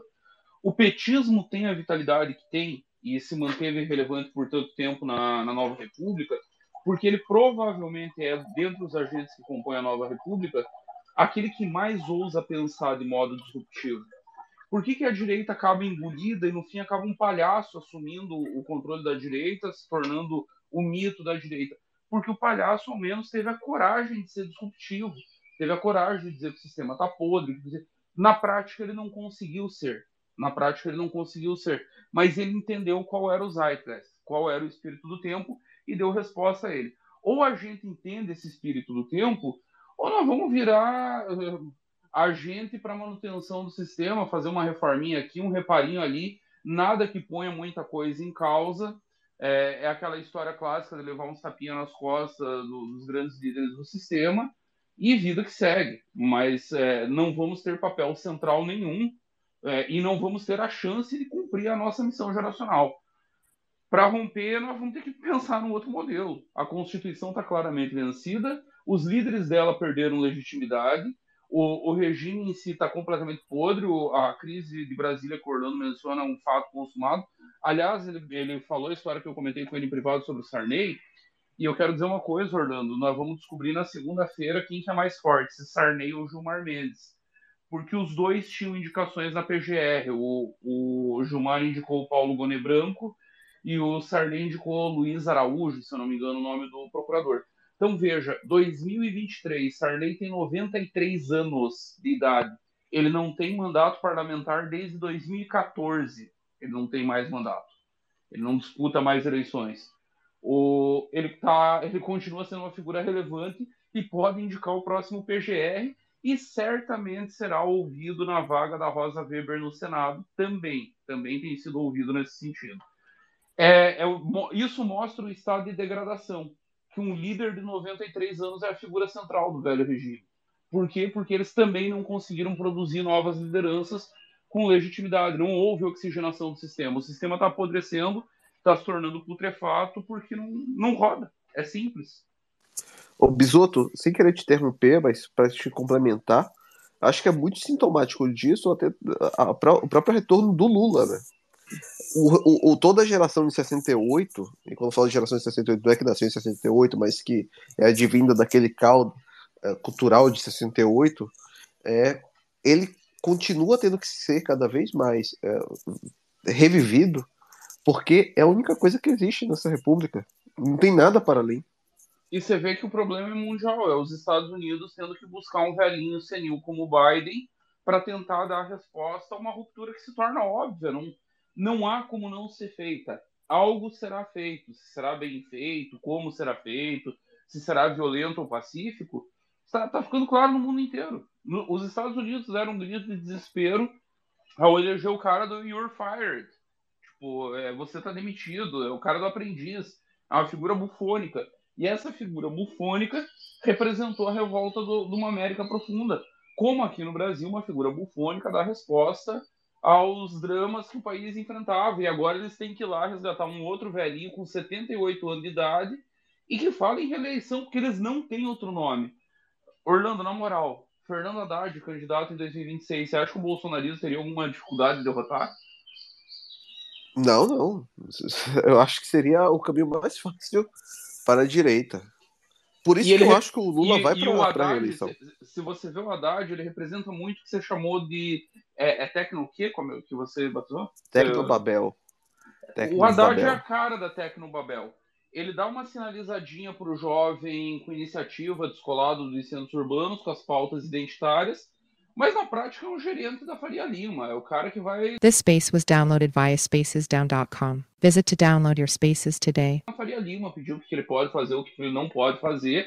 Ele está brigando contra o governo, contra o Congresso, contra a colega dele de governo, a Simone Tebet, porque ele quer déficit zero em 2024. O que, que o déficit zero significa nessa altura do campeonato? Dá um- uma puxada de freio de mão monstruosa na economia brasileira e nós ver o PIB retrair o ano que vem. É desemprego, é mais gente se fudendo, é a economia andando para trás. Ele não tá nem aí porque ele é um gerente da Tecnobabel. Ele é um produto disso. Mas ele quer controlar a inflação também, né, Bisoto? Ele tá morrendo de medo do, de uma inflação galopante, porque ele sabe que com inflação alta, reeleição- qualquer reeleição do PT fica bem complicado. É, eles têm o trauma também de 14, né, Pedro? Só que assim, eu gostaria de lembrar uma coisa. Terminada a eleição de 2014, Dilma Rousseff era o Nelson Barbosa? Não, não era o Nelson Barbosa, era o Guido Mantega. Era o Guido Mantega. Ela demite Guido Mantega na Fazenda e nomeia Joaquim Levy, um fiscalista ultra radical, que fez exatamente isso que o Haddad quer fazer ano que vem. Ele puxa o freio de mão da economia para tentar conter uma inflação que era crescente, era, era o fato. Qual que é o resultado? Recessão profunda da economia e o colapso final do governo. O Levi era tão fiscalista, um cara tão à direita quando você fala de política econômica, que ele foi ser presidente do BNDES do governo Bolsonaro. Tipo, esse é o nível de direitismo do Levi. Ele fez o que fez, custou a cabeça da Dilma. A verdade é essa, custou o mandato. Inflação preocupa? Claro que preocupa, mas qual, a, a, aquela velha frase, Pedro, que é, vem da alquimia, ela não é nem da medicina moderna. A, a diferença entre o remédio e o veneno não está na substância, está na dosagem. A mesma coisa que te cura, te mata, dependendo da dose que você usar. Na Suíça também. E, e, assim, é- essa questão fiscalista é um. A gente estava falando sobre a questão da ideologia de controle. É uma das melhores formas de vigilância e controle, principalmente contra ah, países emergentes, né, os subdesenvolvidos. Essa questão fiscalista, porque você vai olhar para qualquer outra economia, eles conseguem fazer, eh, seja controle de preço, seja como a gente fala sobre a emissão de moeda, tudo depende da forma de controle que você exerce sobre outras economias. Como a nossa economia é uma economia dominada, né, ela não tem dominação, ela é uma economia dominada, sob domínio, ela tem que, de certa forma, estar sob uh, esse tipo de aparato que é completamente fiscalista e castrador. A gente está, de certa forma, castrado. Não, o Brasil não tem autonomia nenhuma para investir, para planejar, para fazer nada. É, é eu acho engraçado que assim a situação da economia brasileira hoje, ela nem de perto é, com todos os problemas, não, longe de dizer aqui que nós temos uma economia com todos os problemas sanados. Ela tem muitos problemas, mas não é nem de perto a economia que o Lula recebeu em 2002. O Brasil melhorou muito de lá para cá. O boom das commodities, se não serviu para industrializar, se não serviu para criar uma economia sofisticada, serviu para botar nossas contas em ordem. Nos anos 90, era comum o FMI vir aqui praticamente liderar uma intervenção no, na política econômica brasileira. Isso já é passado. A nossa dívida externa é, é, virtualmente inexistente. Nós temos mais em reserva do que a dívida se apresenta. E nós continuamos de joelho praticando as mesmas políticas contracionistas que impedem qualquer espasmo de crescimento, qualquer espasmo de inclusão e, e, isso em todo o governo. Tipo, o, o, Orlando começou a falar dele, lembrando que nós tivemos seis anos de governos liberais. Sim, foram seis anos de governos liberais que não mudaram em nada a política dos anos do PT. No máximo fizeram um ajustezinho ali. E fica uma grande dúvida de sempre. Eu tenho essa dúvida e vou morrer com ela e vai todo mundo morrer. O fato é que o Brasil ia crescer 4%, se eu não me engano, no último ano de Temer. E aí teve o lockout dos caminhoneiros. Uma claríssima sabotagem veio numa sequência, teve tentativa de golpe contra o Temer, teve a Globo tentando derrubar a qualquer custo, teve um milhão de coisas, Rodrigo Janot participando do golpe, enfim. talvez com as políticas do Meirelles naqueles dois anos, o Brasil tivesse encontrado um caminho. Depois foi descontinuado. O, o Paulo Guedes também talvez estivesse achando um caminho e foi abatido pela pandemia. Então nós nunca saberemos o potencial que havia ali. O fato é que agora a situação parece bem ruim. Eu não sei se o Pedro tem conversado com agentes econômicos, eu tenho conversado com produtores rurais, com gente de grandes aviários, pessoal do agro em geral, pessoal de frigorífico. Está todo mundo desesperado para o próximo ano. A crise climática que houve esse ano que tá, ainda tem reflexos, o El Ninho deve durar até o final do verão, em março do ano que vem, deve destruir várias safras do ano que vem. Nós devemos ter safras muito aquentes e o pessoal está falando que o preço também está medonho. Então, é, a, a perspectiva para a economia brasileira no médio prazo é muito ruim. E aí você ainda vai dar um choque fiscal que vai contrair mais ainda a economia, tirando a única coisa que mantém a, as veias irrigadas, que era um outro dado assustador sobre a economia. Nós estamos com o menor desemprego desde 2015. O dado é recente, o IBGE acabou de, de publicar. Se você pega e olha onde é que esses empregos foram gerados, todos os setores estão com saldo deficitário. Comércio gerou menos emprego do que perdeu. Indústria, nem se fala, a indústria brasileira está regredindo para níveis já de década de 20, assim, em porcentagem. O, todo, a própria agricultura, todo e qualquer setor perdeu emprego, perdeu saldo. Tem mais desempregado do que gente sendo contratada. Tá, mas então como é que nós conseguimos baixar tanto? É tudo funcionalismo público, contratação do funcionalismo público. Tudo. O saldo positivo e que garante o nosso menor desemprego desde 2015 é de funcionário público. E como todo mundo que sabe o básico da economia sabe, servidor público não gera um centavo de riqueza, né? Ele usa a riqueza que a nação faz. Até quando essa conta vai prosseguir, eu não sei. E essa contratação, essas contratações são só do primeiro ano de Lula? Não é dos últimos anos, Pedro, muito concurso municipal, estadual, nos três poderes, em tudo. Tipo, é geral. É um negócio que vem se acumulando há alguns anos de contratações maciças no serviço público. De prefeito, de, de Câmara de Vereador, de Tribunal de, de Justiça, de comarcas locais, de tudo. Pô, que beleza, hein? Aí fica difícil mesmo. Não, e, e lembrando o seguinte, né, Pedro? Tem mais uma é mais uma bomba sendo plantada na Previdência. Que tudo isso aí é aposentadoria integral. Imagina na hora de pagar. Sim, e me, mesmo com a alíquota mais alta, mesmo com tudo, ainda é bem deficitária né, a Previdência Pública. Ah, a Previdência ou faz uma reforma drástica ou ela colapsa em breve. É uma Previdência que foi pensada para as pessoas morrerem com no máximo 70 anos. As pessoas estão vivendo até 80 no mínimo. E sem ter filho, né? Vamos lembrar que o regime de previdência é um regime de pirâmide. Se as pessoas não têm filho, para continuar contribuindo, o regime não funciona, né? Nós o Brasil contratou uma tragédia, segue contratando ela e segue empurrando com a barriga, como se nada tivesse acontecendo. Essa talvez seja a maior traição da democracia.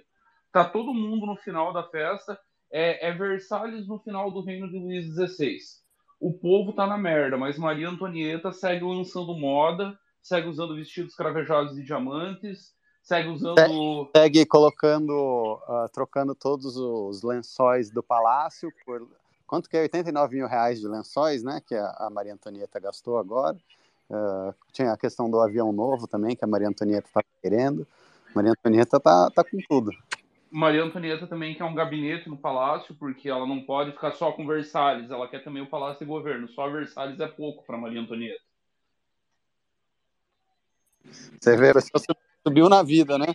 Do, do, do Marcelinha 2x2 em Curitiba para algodão egípcio, não sei quantos mil fios, 80... Cara, imagina 89 mil reais de lençol.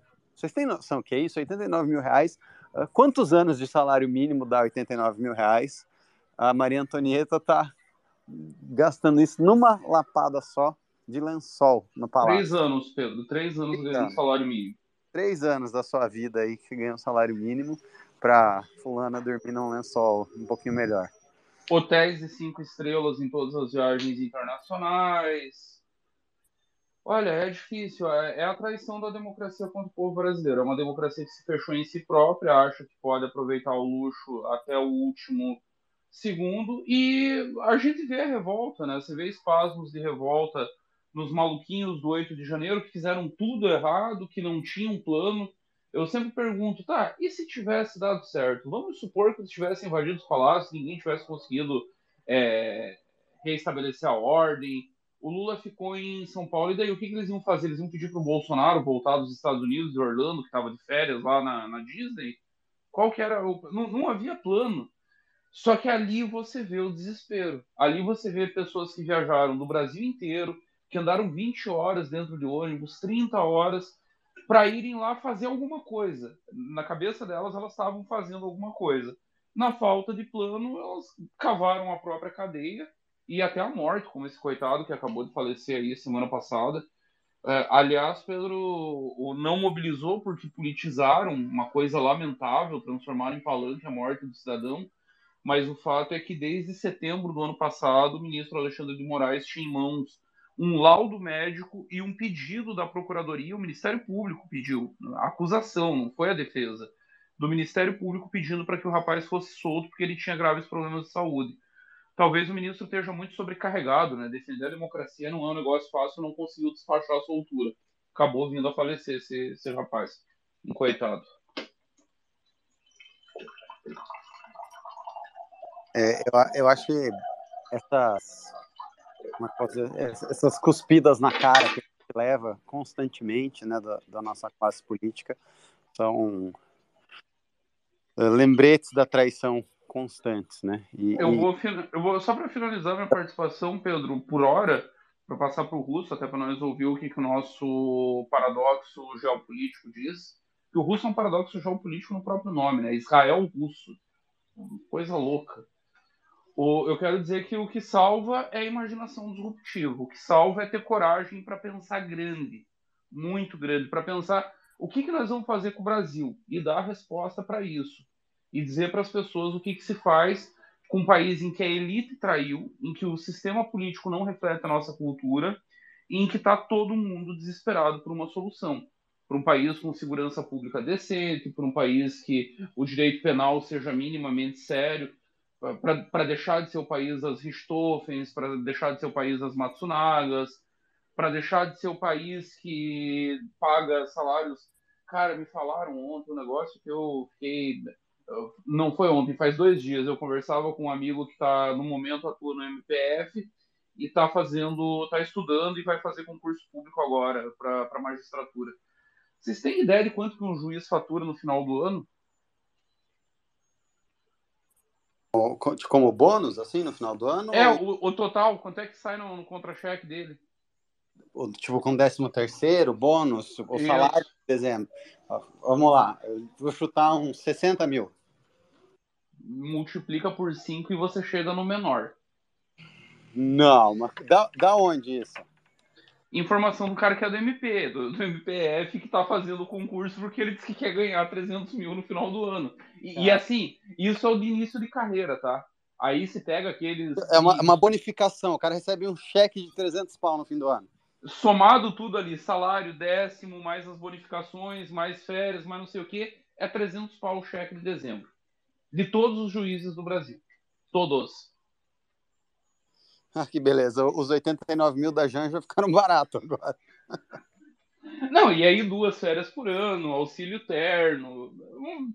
Se for falar de tudo, é, é uma coisa de louco. Então, assim, nós temos que ter a coragem de ser disruptivo e dizer o que, que nós vamos fazer com tudo isso. Que o país não aguenta mais. Nós já perdemos a janela demográfica. Você mencionou ali a questão dos filhos, a nossa janela demográfica já foi.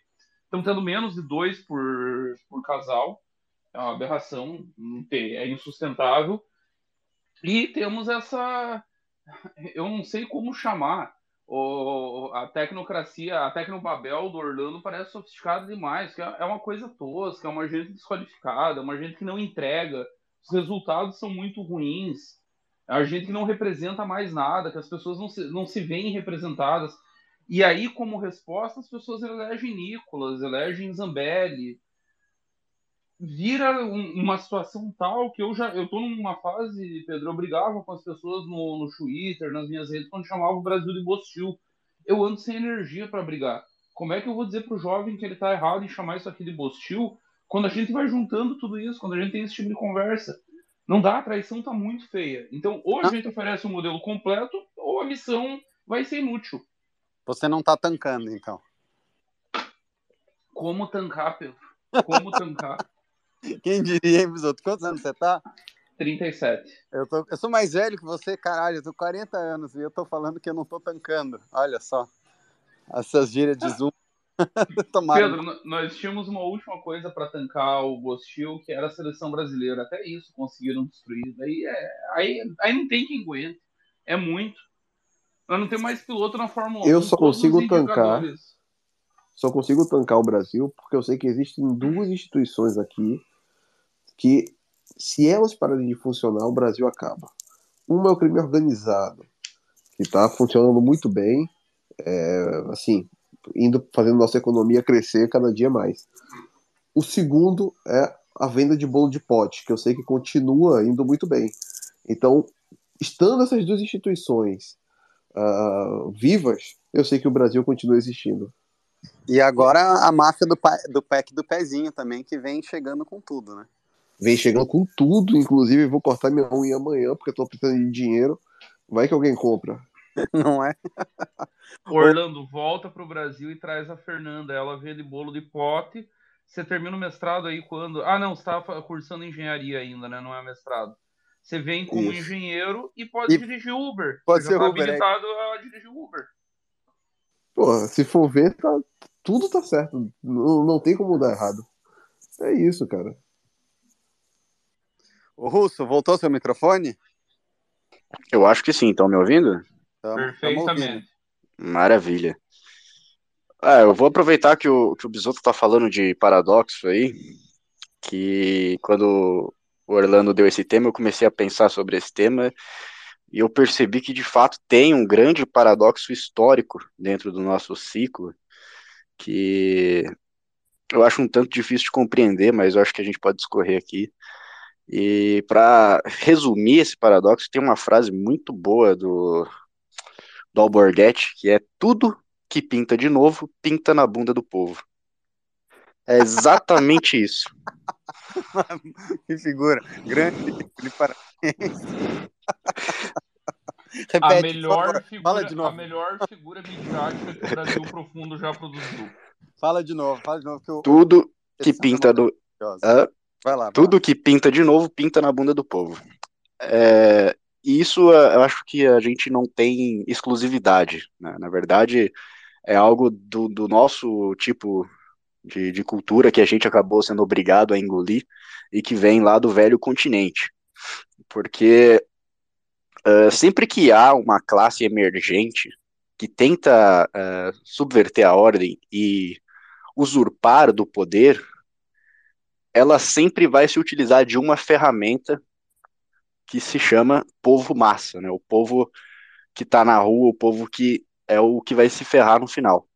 Então isso acho que a gente pode verificar, especialmente, óbvio, na, na Revolução Francesa, mas a gente pode voltar a mais tempo, porque isso é muito curioso.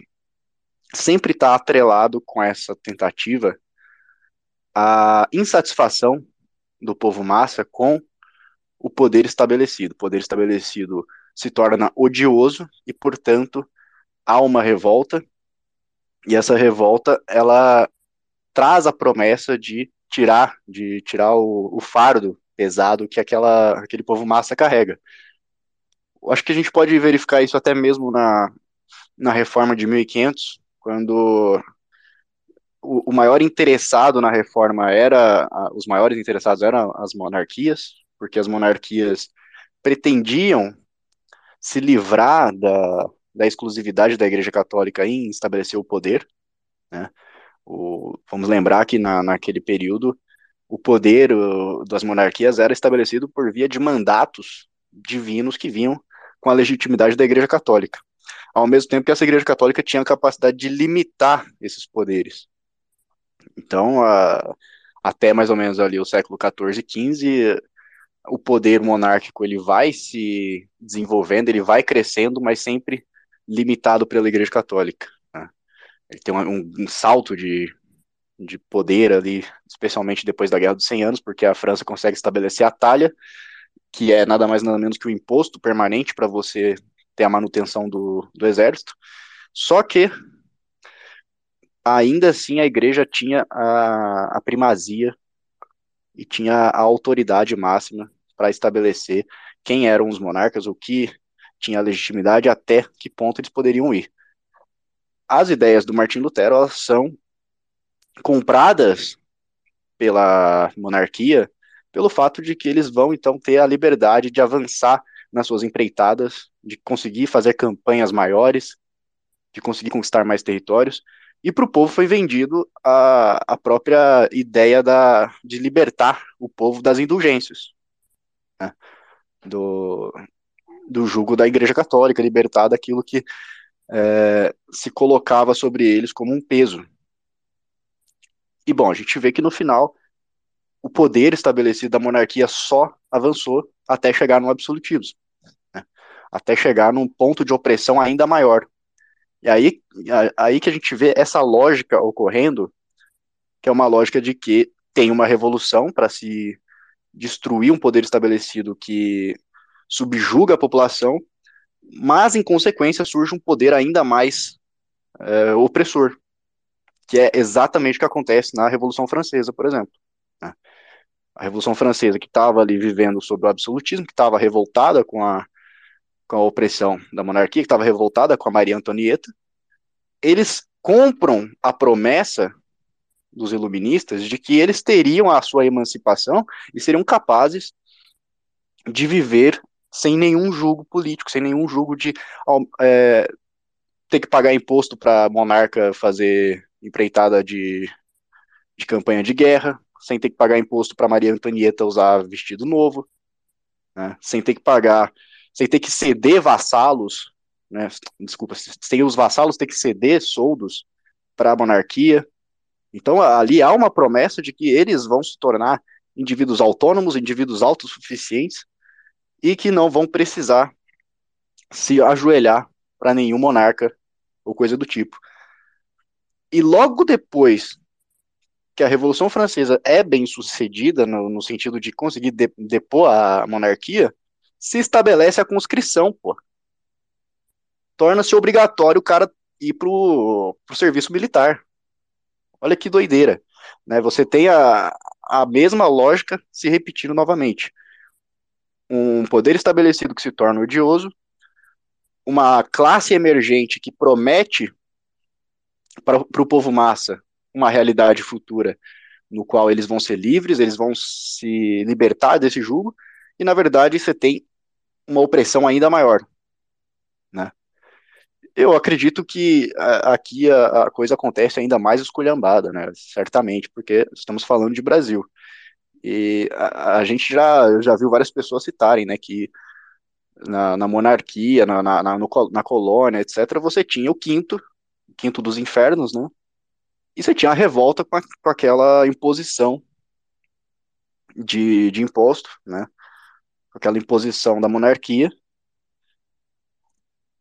E depois também tem uh, a própria revolta dos senhores de engenho com a lei de 88, né? A lei de, 19, de 1888 da, da princesa Isabel, porque ela quebra totalmente a estrutura é, econômica do país, da nação, e surge uma outra classe prometendo que haveria então um sistema sem essa opressão, sem essa é, as atrapalhadas do, da própria estrutura estatal. Em todos os casos, se utiliza do povo massa para você concretizar isso, para você conseguir uma legitimidade, suposta legitimidade, porque o homem em si é o legislador universal e a soma da, da opinião dos homens é a única soma possível de autoridade dos homens individuais.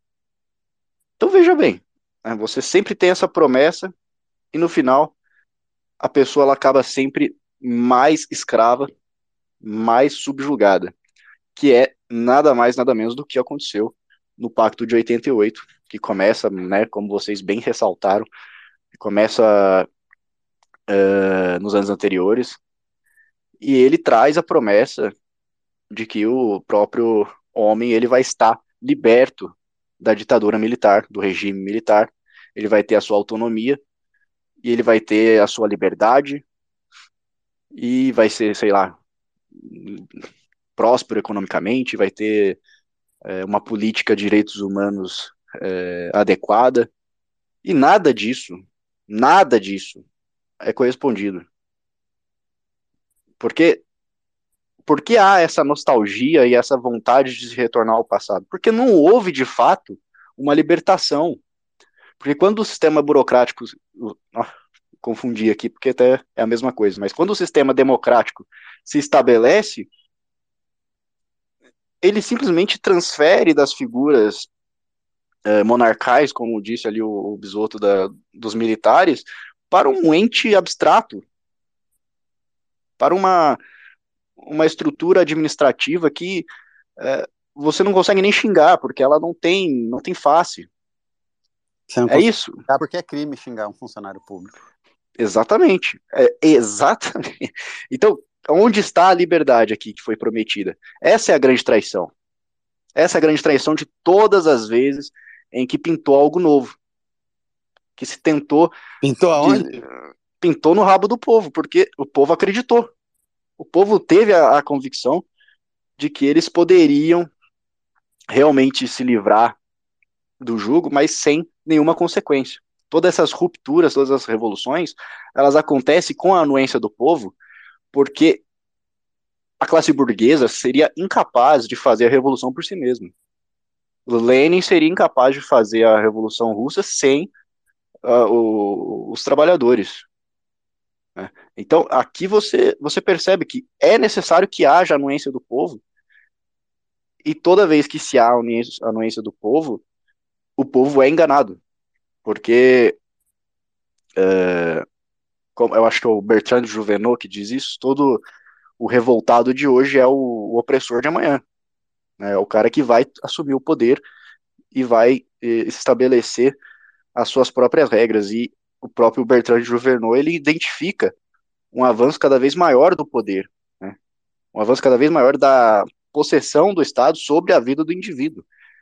Porra, eh, antes da, da Revolução Francesa era inimaginável que em toda a Europa se teria a conscrição, que todo mundo seria obrigado a fazer o serviço militar. Você tem experiências dessa na, na Espanha e na Suécia, mas nada comparável, né, coisas muito mais esporádicas para guerras específicas, do que algo estabelecido, algo que se transmitiu para todos os outros vizinhos da França, porque o próprio tem um marechal prussiano que fala isso, né? A, a França ela utilizou de todos os recursos produtivos e humanos dos, da sua nação na guerra as outras nações precisam fazer o mesmo para equilibrar o jogo novamente. Então, a partir desses avanços, o poder do Estado ele só aumenta e um poder que não tem, não tem rosto, não tem uma figura, tem avatares, né? Tem um avatar ali do Lula que aparece, tem um avatar do Bolsonaro, mas não tem, uh, de fato, a figura do monarca, porque, na verdade, é uma estrutura uh, administrativa, burocrática, que ela só avança no aumento do seu próprio poder ela só avança na, no domínio que ela tem sobre os indivíduos, sobre uh, os seus súditos. E isso é a grande traição, porque eles prometeram algo, eles prometeram a liberdade, eles prometeram a prosperidade, e eles entregaram é, opressão, eles entregaram é, censura. E analisando esses processos históricos, qual a alternativa de disrupção de poder onde realmente se conquista alguma liberdade genuína? Olha, pelo que eu analiso, eu acho que o, uma coisa que o Bisotto colocou aqui, eu acho que é extremamente importante a gente ressaltar, os bolsonaristas não teriam a menor ideia do que fazer com o poder. Né? Eles não saberiam absolutamente nada. É, ia estar o que? O, o, bolsonarista lá no Senado despachando ordem? Não ia acontecer isso. É, isso é, é um imaginário deles de que era realmente só quebrar uh, os vidros de Brasília, dos prédios dos poderes, entrar lá, tomar o poder e, e governar o país. Não é assim. Não é assim. Então, é até uma coisa que eu falei pro, pro Renan, a gente vai ver aqui a, a missão ser cumprida assim, re, realmente mudando a correnteza, a gente vai estar de cabelo branco e, né, todos como o Renan, calvos, porque é, é um negócio de longo prazo, é um negócio que a gente vai ter que trabalhar, porque historicamente você só vê essa, essas mudanças acontecerem sem uma, uma ruptura drástica que vai gerar consequências ainda piores, com uma estrutura de poder já estabelecida, né, com o crescimento silencioso, como dizem aqui na rede né, do, do Twitter. Crescimento silencioso, porque quando vê, não vai nem saber de onde veio. Não vai nem saber de onde veio. A, a estrutura está formada. Por isso que é o retorno ao interior alegórico, porque no interior ninguém vê o crescimento.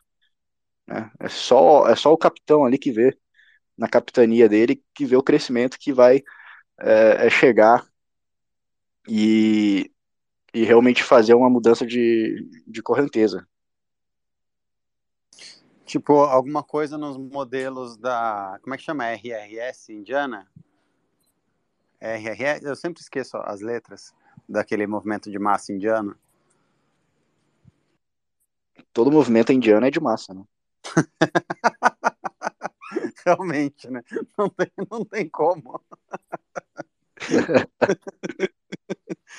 mas, mas, eles têm, né? Eles têm um, um, uma organização, tipo um MBL lá, que já tem seus, acho que 70 anos, se não me engano, e eles foram crescendo, crescendo, crescendo. RSS, Pedro. RSS, exato. Ultranacionalistas e chegaram ao Rastria, Rastria Swayam Sevak Sangue. Ah, maravilha. O, aquele filme do Netflix, o, o RRR, lá é sobre eles, né? Muito bom. Organização Nacional Voluntária. Exato, muito bom. Uh, sugiro que quem não assistiu, assista. Chama RRR. É, isso, isso eu acho que falta no Brasil. Grandes épicos formadores, né? Contar a nossa história formadora de maneira fantasiosa e épica, eu, eu acho que é uma coisa muito bacana que eles estão fazendo agora. E os caras chegaram ao poder. Foram lá, formiguinha, crescendo, crescendo, crescendo, crescendo, e hoje são a maior força política da Índia. O, o... Puta, esqueci o que eu ia perguntar agora. Bom, posso abrir para pergunta? 7h35? Vamos ver, uh, enquanto você pensa na sua pergunta, vamos ver se alguém quer perguntar alguma coisa. Mandem os requests aqui para gente, que eu vou abrindo os microfones. Fiquem à vontade, gente, é para perguntar mesmo, hein? Não se acanhe, enquanto isso o Russo vai lembrando o que, que ele queria perguntar. Lembrou, Russo? Não lembrei, era alguma coisa da Índia, mas fugiu completamente. Olha lá, o Lorde já mandou uma pergunta. Lorde de Diadema. Temos o nosso primeiro Augusto aqui. Abrindo o microfone dele. Vamos ver enquanto ele conecta. Ah, não, não era sobre a Índia, não. Era sobre a música lá do que a gente estava produzindo. Eu ia perguntar se ela realmente vai sair. Então, tem que sair. O, o nosso o nosso artista precisa gravar a demo. Eu já falei com o Rodrigão, o Rodrigão topou, mas artista é artista, né? Estamos esperando o, o, gênio aí entregar pra gente a primeira versão. Lorde, pode abrir seu microfone.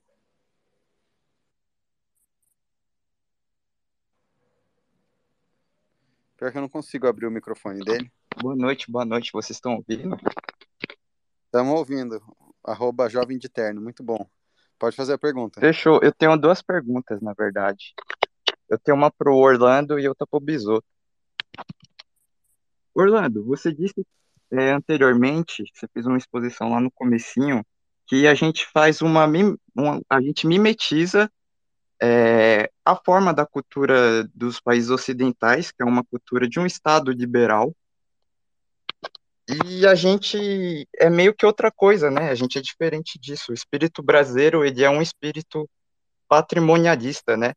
Você acha que para o nosso país dar certo, você acredita que a gente que a gente tem que concentrar poderes na mão de um cara só com essa mentalidade patrimonialista para tentar prover resultados diferentes para o nosso país?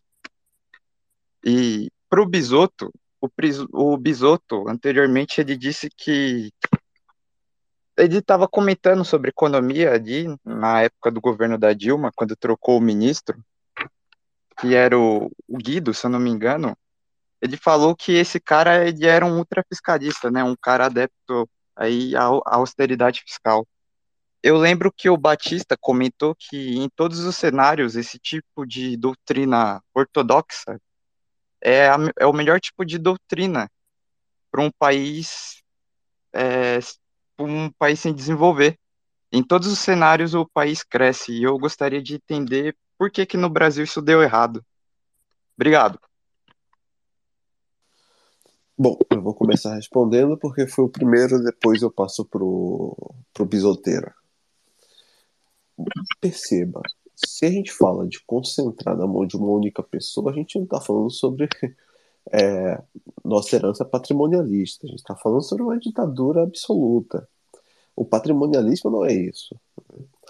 É, vamos parar de pensar na elite política e pensemos na forma como uh, as sociedades, enfim, como o Brasil ele foi de alguma forma formado ali, é, e, e, a dinâmica se dá nas cidades e nas cidades no, no, no, campo, como que se dava? A, a, antigamente no Brasil existiam ainda as vivendas, que você olhava né, para casa e tinha placa Vivenda da Oliveira, por exemplo, porque era da família Oliveira.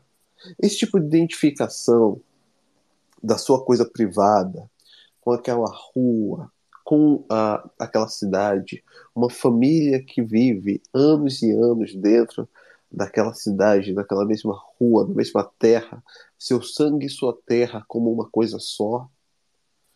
Essa indiferenciação entre a coisa pública e a coisa privada, sem ter uma burocracia sendo a dona do público e sua vida privada ser algo apartado disso, isso é o patrimonialismo.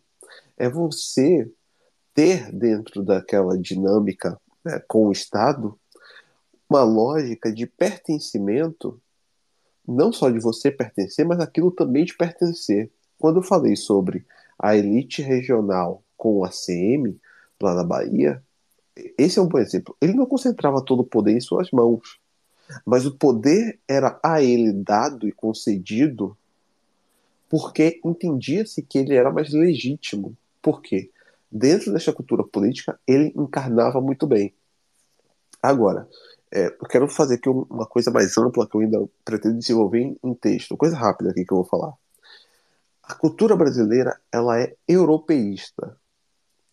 Quando a gente faz essa importação uh, dessa ideia neoliberal, a gente está tentando de alguma forma incorporar o ocidentalismo americano. No final, a nossa alma está sendo dilacerada entre dois polos, entre Roma e Washington. Então, eu, eu acho que a guerra se dá muito por essa questão. E, de alguma forma, em algum momento, a gente vai ter que fazer um resgate cultural da nossa alma romana.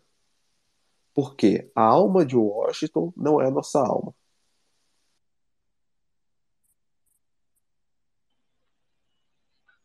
Bom, o, respondendo ao jovem de terno sobre a questão econômica, eu sei que o Batista gosta muito do assunto economia, estuda, lê bastante, mas assim, o, a economia é um assunto contaminado pela política e naturalmente é, preferências de ordem política acabam levando algumas escolhas é, por aquilo que é o melhor. Se ele falou que em todo lugar a, a ortodoxia é o melhor caminho para o desenvolvimento, ele falou algo que simplesmente não corresponde à realidade.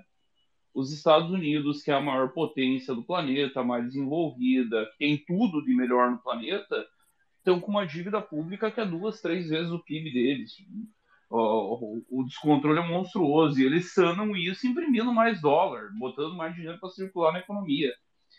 Vamos primeiro estabelecer o que, que, são os dois conceitos, ortodoxia e heterodoxia. São dois conceitos que derivam diretamente do keynesianismo. que é a única política econômica real já testada, pelo menos nos últimos séculos. Todos os países em grau menor ou menor, em grau maior ou menor, praticam keynesianismo. O que, que o keynesianismo defende? Eu costumo traçar uma analogia com a Bíblia. A Bíblia tem a história lá de José no Egito, e quando ele tem um sonho, é o sonho que vai transformar ele em governador, ele vai até o faraó, é um sonho que Deus mandou para ele. O faraó tem o sonho ele interpreta, que é o sonho das vacas magras e as vacas gordas. O sonho é que teriam sete anos de vacas gordas e depois viriam sete anos vacas magras e, portanto, o Egito deveria se preparar para isso. Ao interpretar tão bem o sonho de faraó, ele acabou nomeado governador geral do Egito. Toda política que funciona, jovem eterno, política econômica, no mundo, leva esse princípio em consideração. O que, que isso significa? Isso significa guardar recursos nos períodos de bonança e gastar nos períodos de retração.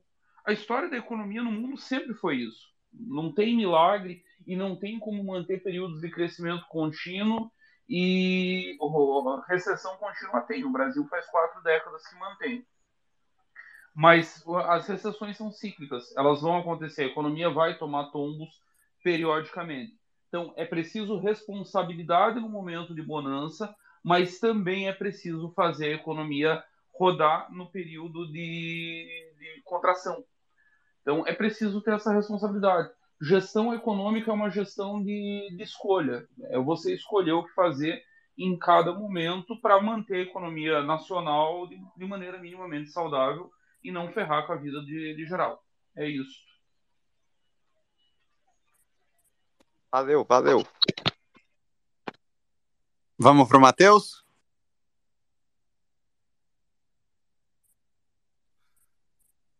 boa noite, pessoal. Eu queria, saber, opa, eu queria, saber, mais a opinião de vocês é, a respeito da maneira como o Brasil hoje é, é administrado, né? Porque, eu, por exemplo, foi falado, né, que hoje que hoje não, que é o decorrer das mudanças que ocorreram nos países. Opa, tá. Tá falando? Pode falar que a gente está te ouvindo, pode fazer a pergunta. Com o decorrer do que aconteceu em vários países, que a população ela sempre é a que é enganada e é. E aqui é a que vai sofrer no final. É, ao meu ver, o que acontece? É, existe uma distância muito grande do povo e do poder em si, né? E já puxando para o lado do Brasil, eu acho que o Brasil é muito grande para a maneira com que a gente hoje administra o país. Não só administra, mas também como que as mídias elas se referem ao país em si. Por exemplo, nós temos vários estados e cada estado tem uma cultura, certo?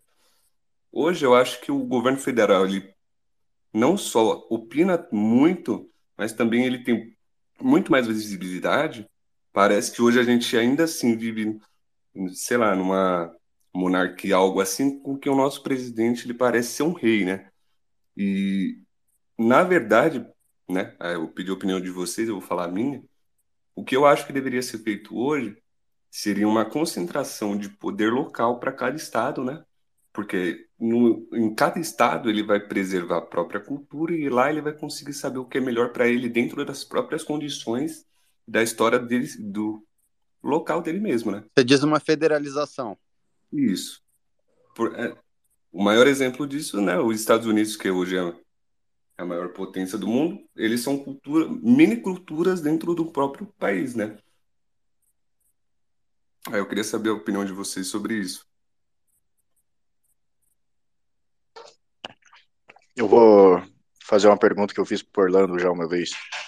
Num estado de exceção, quem tem o poder no Brasil? Não é o presidente, não é o Lula. Desculpa que eu, tô, eu comecei a comer aqui, mas não é o Lula, não é o presidente, porque é uma estrutura administrativa que hoje é tocada pelo judiciário, que hoje é a, a o setor mais beneficiado, como o Bisotto bem demonstrou ali em relação ao, ao salário deles em relação às bonificações. Uh, você falar de reforma administrativa hoje em Brasília é motivo para você ser perseguido, porque você vai mexer diretamente nos ganhos do, do judiciário. Então, hoje é, de fato, a estrutura, o estamento burocrático de que, de que falava já o Raimundo Faoro, que domina o país e que tem o poder quando se estabelece um estado de exceção baseado na nossa Constituição de 1988. Então, é, eu acho que não, não é possível para a gente conferir isso a, a, uma centralidade, porque a centralidade não existe em relação a uma figura de, de poder, como a, existia na monarquia, por exemplo, como existia no Estado Novo de Getúlio Vargas. Né? Isso são exceções, na, na verdade a exceção é, é, somos nós, né? mas é, dentro da cultura política brasileira havia sim sempre uma figura é, centralizada de poder, mas que tinha, como você bem falou, autoridades dentro de clãs feudais, dentro de, de cada sesmaria, que estavam, né, ou em, acordo ou em desacordo com, com seus vizinhos, mas que no final eles apoiavam a coroa e eles mantiveram a coroa quando Dom João voltou para para Portugal e ficou aqui o, o Pedro, coitado, desesperado, que era basicamente governador do Rio de Janeiro e não tinha autoridade sobre o resto do país, e os senhores de engenho mantiveram a, a sua fidelidade ali, porque eles eram de fato a autoridade que é, excedia ali uh, as próprias fronteiras do Rio de Janeiro. Mas isso não impede o fato de que a figura do Dom Pedro era algo que unificava o país e que mantinha o país é, com uma identidade, embora a sua identidade fosse tão diversificada como a do Matuto, do Homem do Pampa e do Fluminense e do sertanejo. Perfeito. Temos 10 minutinhos finais. Vamos para do Natan? Deixa eu só dar uma complementada no russo, Pedro. Eu achei a exposição do russo maravilhosa. Não, é, essa tara com o federalismo, eu sei que muita gente defende isso, também é uma importação um discurso americano. Não adianta a gente copiar a Constituição americana se nós não temos os condados. Lá funcionam porque reflete a cultura. Antes de nós termos um federalismo à brasileira, o que nós precisamos é recompor as autoridades locais. Você precisa de figuras de referência. Quem que vai falar pelo Rio Grande do Sul? Quem que fala por Santa Catarina? Quem que fala pelo Paraná? Quem que fala por São Paulo? Quem que fala pelo Rio de Janeiro? Se não é só mais uma tentativa de importação artificial do modelo político que não vai encontrar eco na nossa realidade.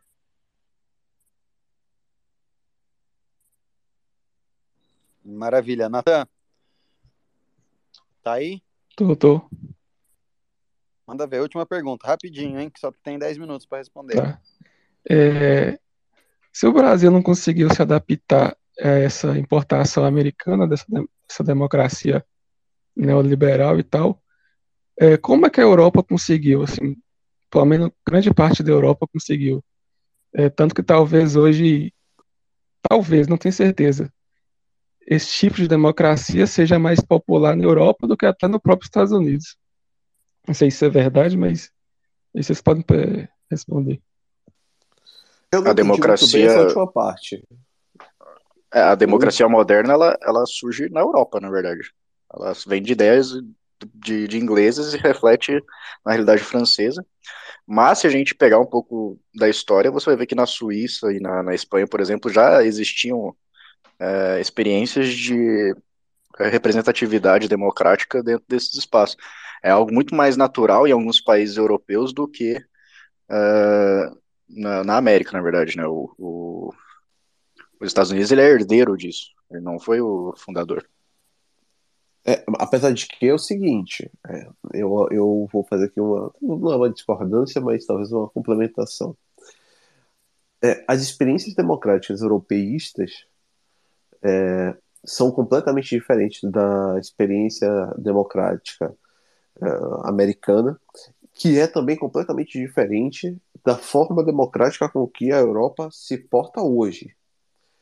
A, a gente tem que pensar o seguinte: a Europa ela acabou que está com um projeto inacabado, que é a, a União Europeia, é um projeto ainda inacabado, que é talvez o grande representante uh, dessa ideia de Tecnobabel que eu, que eu falei e pretendo ainda escrever, que é a deturpação da, de um projeto democrático cristão e que se tornou um projeto uh, secular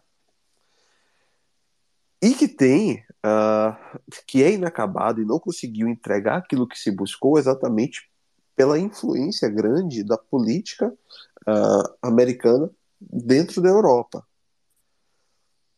Quando, quando eu falo sobre uh, essa influência, é porque, talvez por conta uh, de minha herança marxista, mas eu, eu faço a, a minha análise muito baseada dentro do ciclo econômico. Ou seja, a estrutura produtiva, ela, de alguma forma, reflete também nas estruturações políticas. E é por isso que a democracia, dentro do neoliberalismo, é completamente diferente é, do que era no, no, no, no, período anterior, no período industrial. Hoje, no neoliberalismo, e entrando agora nessa fase que eu chamo de capitalismo woke, a gente percebe já uma outra forma também de organização democrática. Dentro do neoliberalismo, a gente teve uh, o grande salto, vamos assim dizer, para uma democracia que é, prescinde do povo, enquanto, e aqui é que está o grande paradoxo do nosso regime democrático, que é o povo acaba que é preterido das decisões que importam, ao passo que a legitimidade do próprio povo dentro desse regime só é validada a partir do momento que o povo tem cada vez mais interação junto ao Estado. Ou seja, você pode perceber que é, a todo momento há uma necessidade de interação com o público e é, as experiências disruptivas demonstram isso. É, ao passo que as experiências do regime prescindem do povo na, na tomada de decisão que verdadeiramente importa. Por quê? Porque o regime democrático, dentro do neoliberalismo, e aqui segue uma lógica da financiarização, que é exatamente essa memetização, memificação, melhor falando, da, do dinheiro e etc., acabou também criando essa memificação uh, da política, onde você cria um burocratismo, um regime burocrático que atua independente das forças políticas e que, de certa forma, condiciona a força política. Não é exatamente essa a lógica da financiarização, que existe todo um jogo solipsista de dinheiro que não existe, a partir de uma especulação uh, fundada em poucos players que conseguem fazer toda a volatilidade do mercado influenciar na tomada, na, enfim, em toda uma cadeia de produção que de fato deveria gerar riqueza. Isso também existe dentro da democracia nesse regime, que é existe todo um burocratismo que é uma, uma, uma burocracia uh, dentro de, dessa Tecnobabel que consegue de fato a partir desses poucos players que concentram a soberania decisória do Estado, uh, fazer influenciar toda cadeia política que acaba, uh, sem perceber, reproduzindo o que uh, essa burocracia de fato está uh, tomando como decisão. Então, eu faço sempre essa distinção porque a, a democracia europeísta, a experiência europeísta originária, é completamente diferente de hoje. Tanto que eu falei que o Brasil fica dilacerado entre Roma e Washington. E eu já pensei em falar Roma e Londres, mas a própria experiência londrina já morreu. Eu sempre soube que você era um materialista, Orlando. cara, o, na só materialismo... Um, só para fazer um complemento ao que o Orlando falou, tem duas coisas que precisam ser ditas. A primeira é que a Europa não importou a experiência americana. A Europa foi invadida ao final da Segunda Guerra Mundial a Alemanha está sob ocupação até hoje, a Itália está sob ocupação até hoje. Regimes foram impostos a esses países. Veja, a Itália, por exemplo, entre 1900... O Japão foi ocupado até hoje. E isso, continua ocupado. E a, a, Itália tem um case lá que é interessante, que o Partido Comunista fez maioria por várias vezes entre 1945 e 1990, que é quando dá toda a crise lá da monopolítica, que acabam todos os partidos tradicionais. Eles nunca conseguiram governar, porque havia veto dos Estados Unidos, que os Estados Unidos eram uma força de ocupação. Então não é que a Europa olhou para a democracia e, nossa, que bonitinho, vamos trazer para cá. Não, eles foram invadidos militarmente e o tipo de democracia americana foi exportado. Dito isso, também é preciso dizer que a democracia não vive um ápice de popularidade na Europa. O, o Chega, do qual o Orlando é tão fã lá em Portugal, tem setores que defendem que Portugal torne-se presidencialista. Era o regime até o Salazar. É, voltar para antes da Revolução é 25 de Abril, ou Orlando, a Revolução que, que criou Isso, a 25 regime? de abril. A Revolução dos Cravos. tem setores do Chega defendendo que seja que volte para o status quo ante.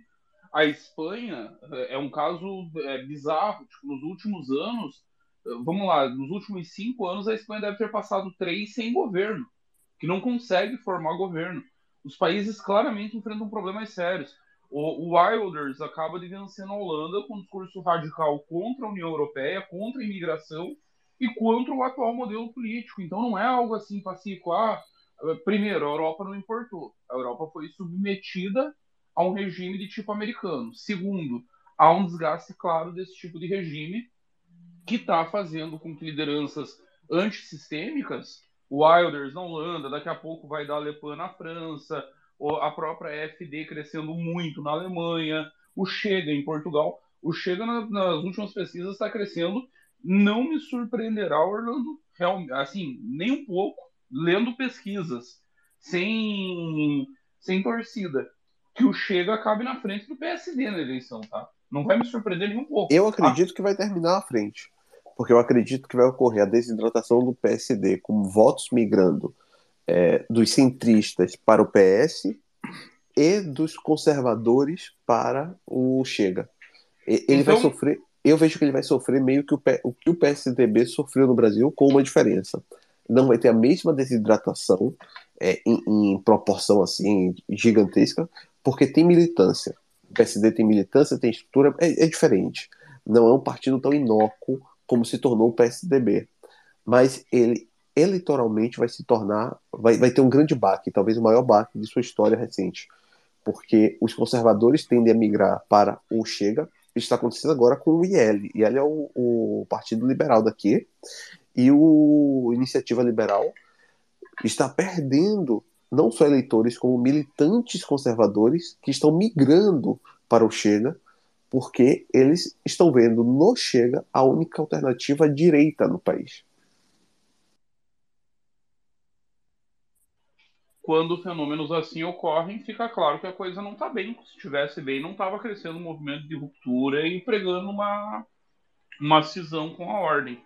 Aliás, gosto muito de ouvir você falando isso, Orlando. É É uma das teses que nós já conversamos no, no privado e eh, fico muito feliz de você trazer ela em público, porque é um fenômeno que nós devemos lutar para provocar no Brasil em relação ao bolsonarismo.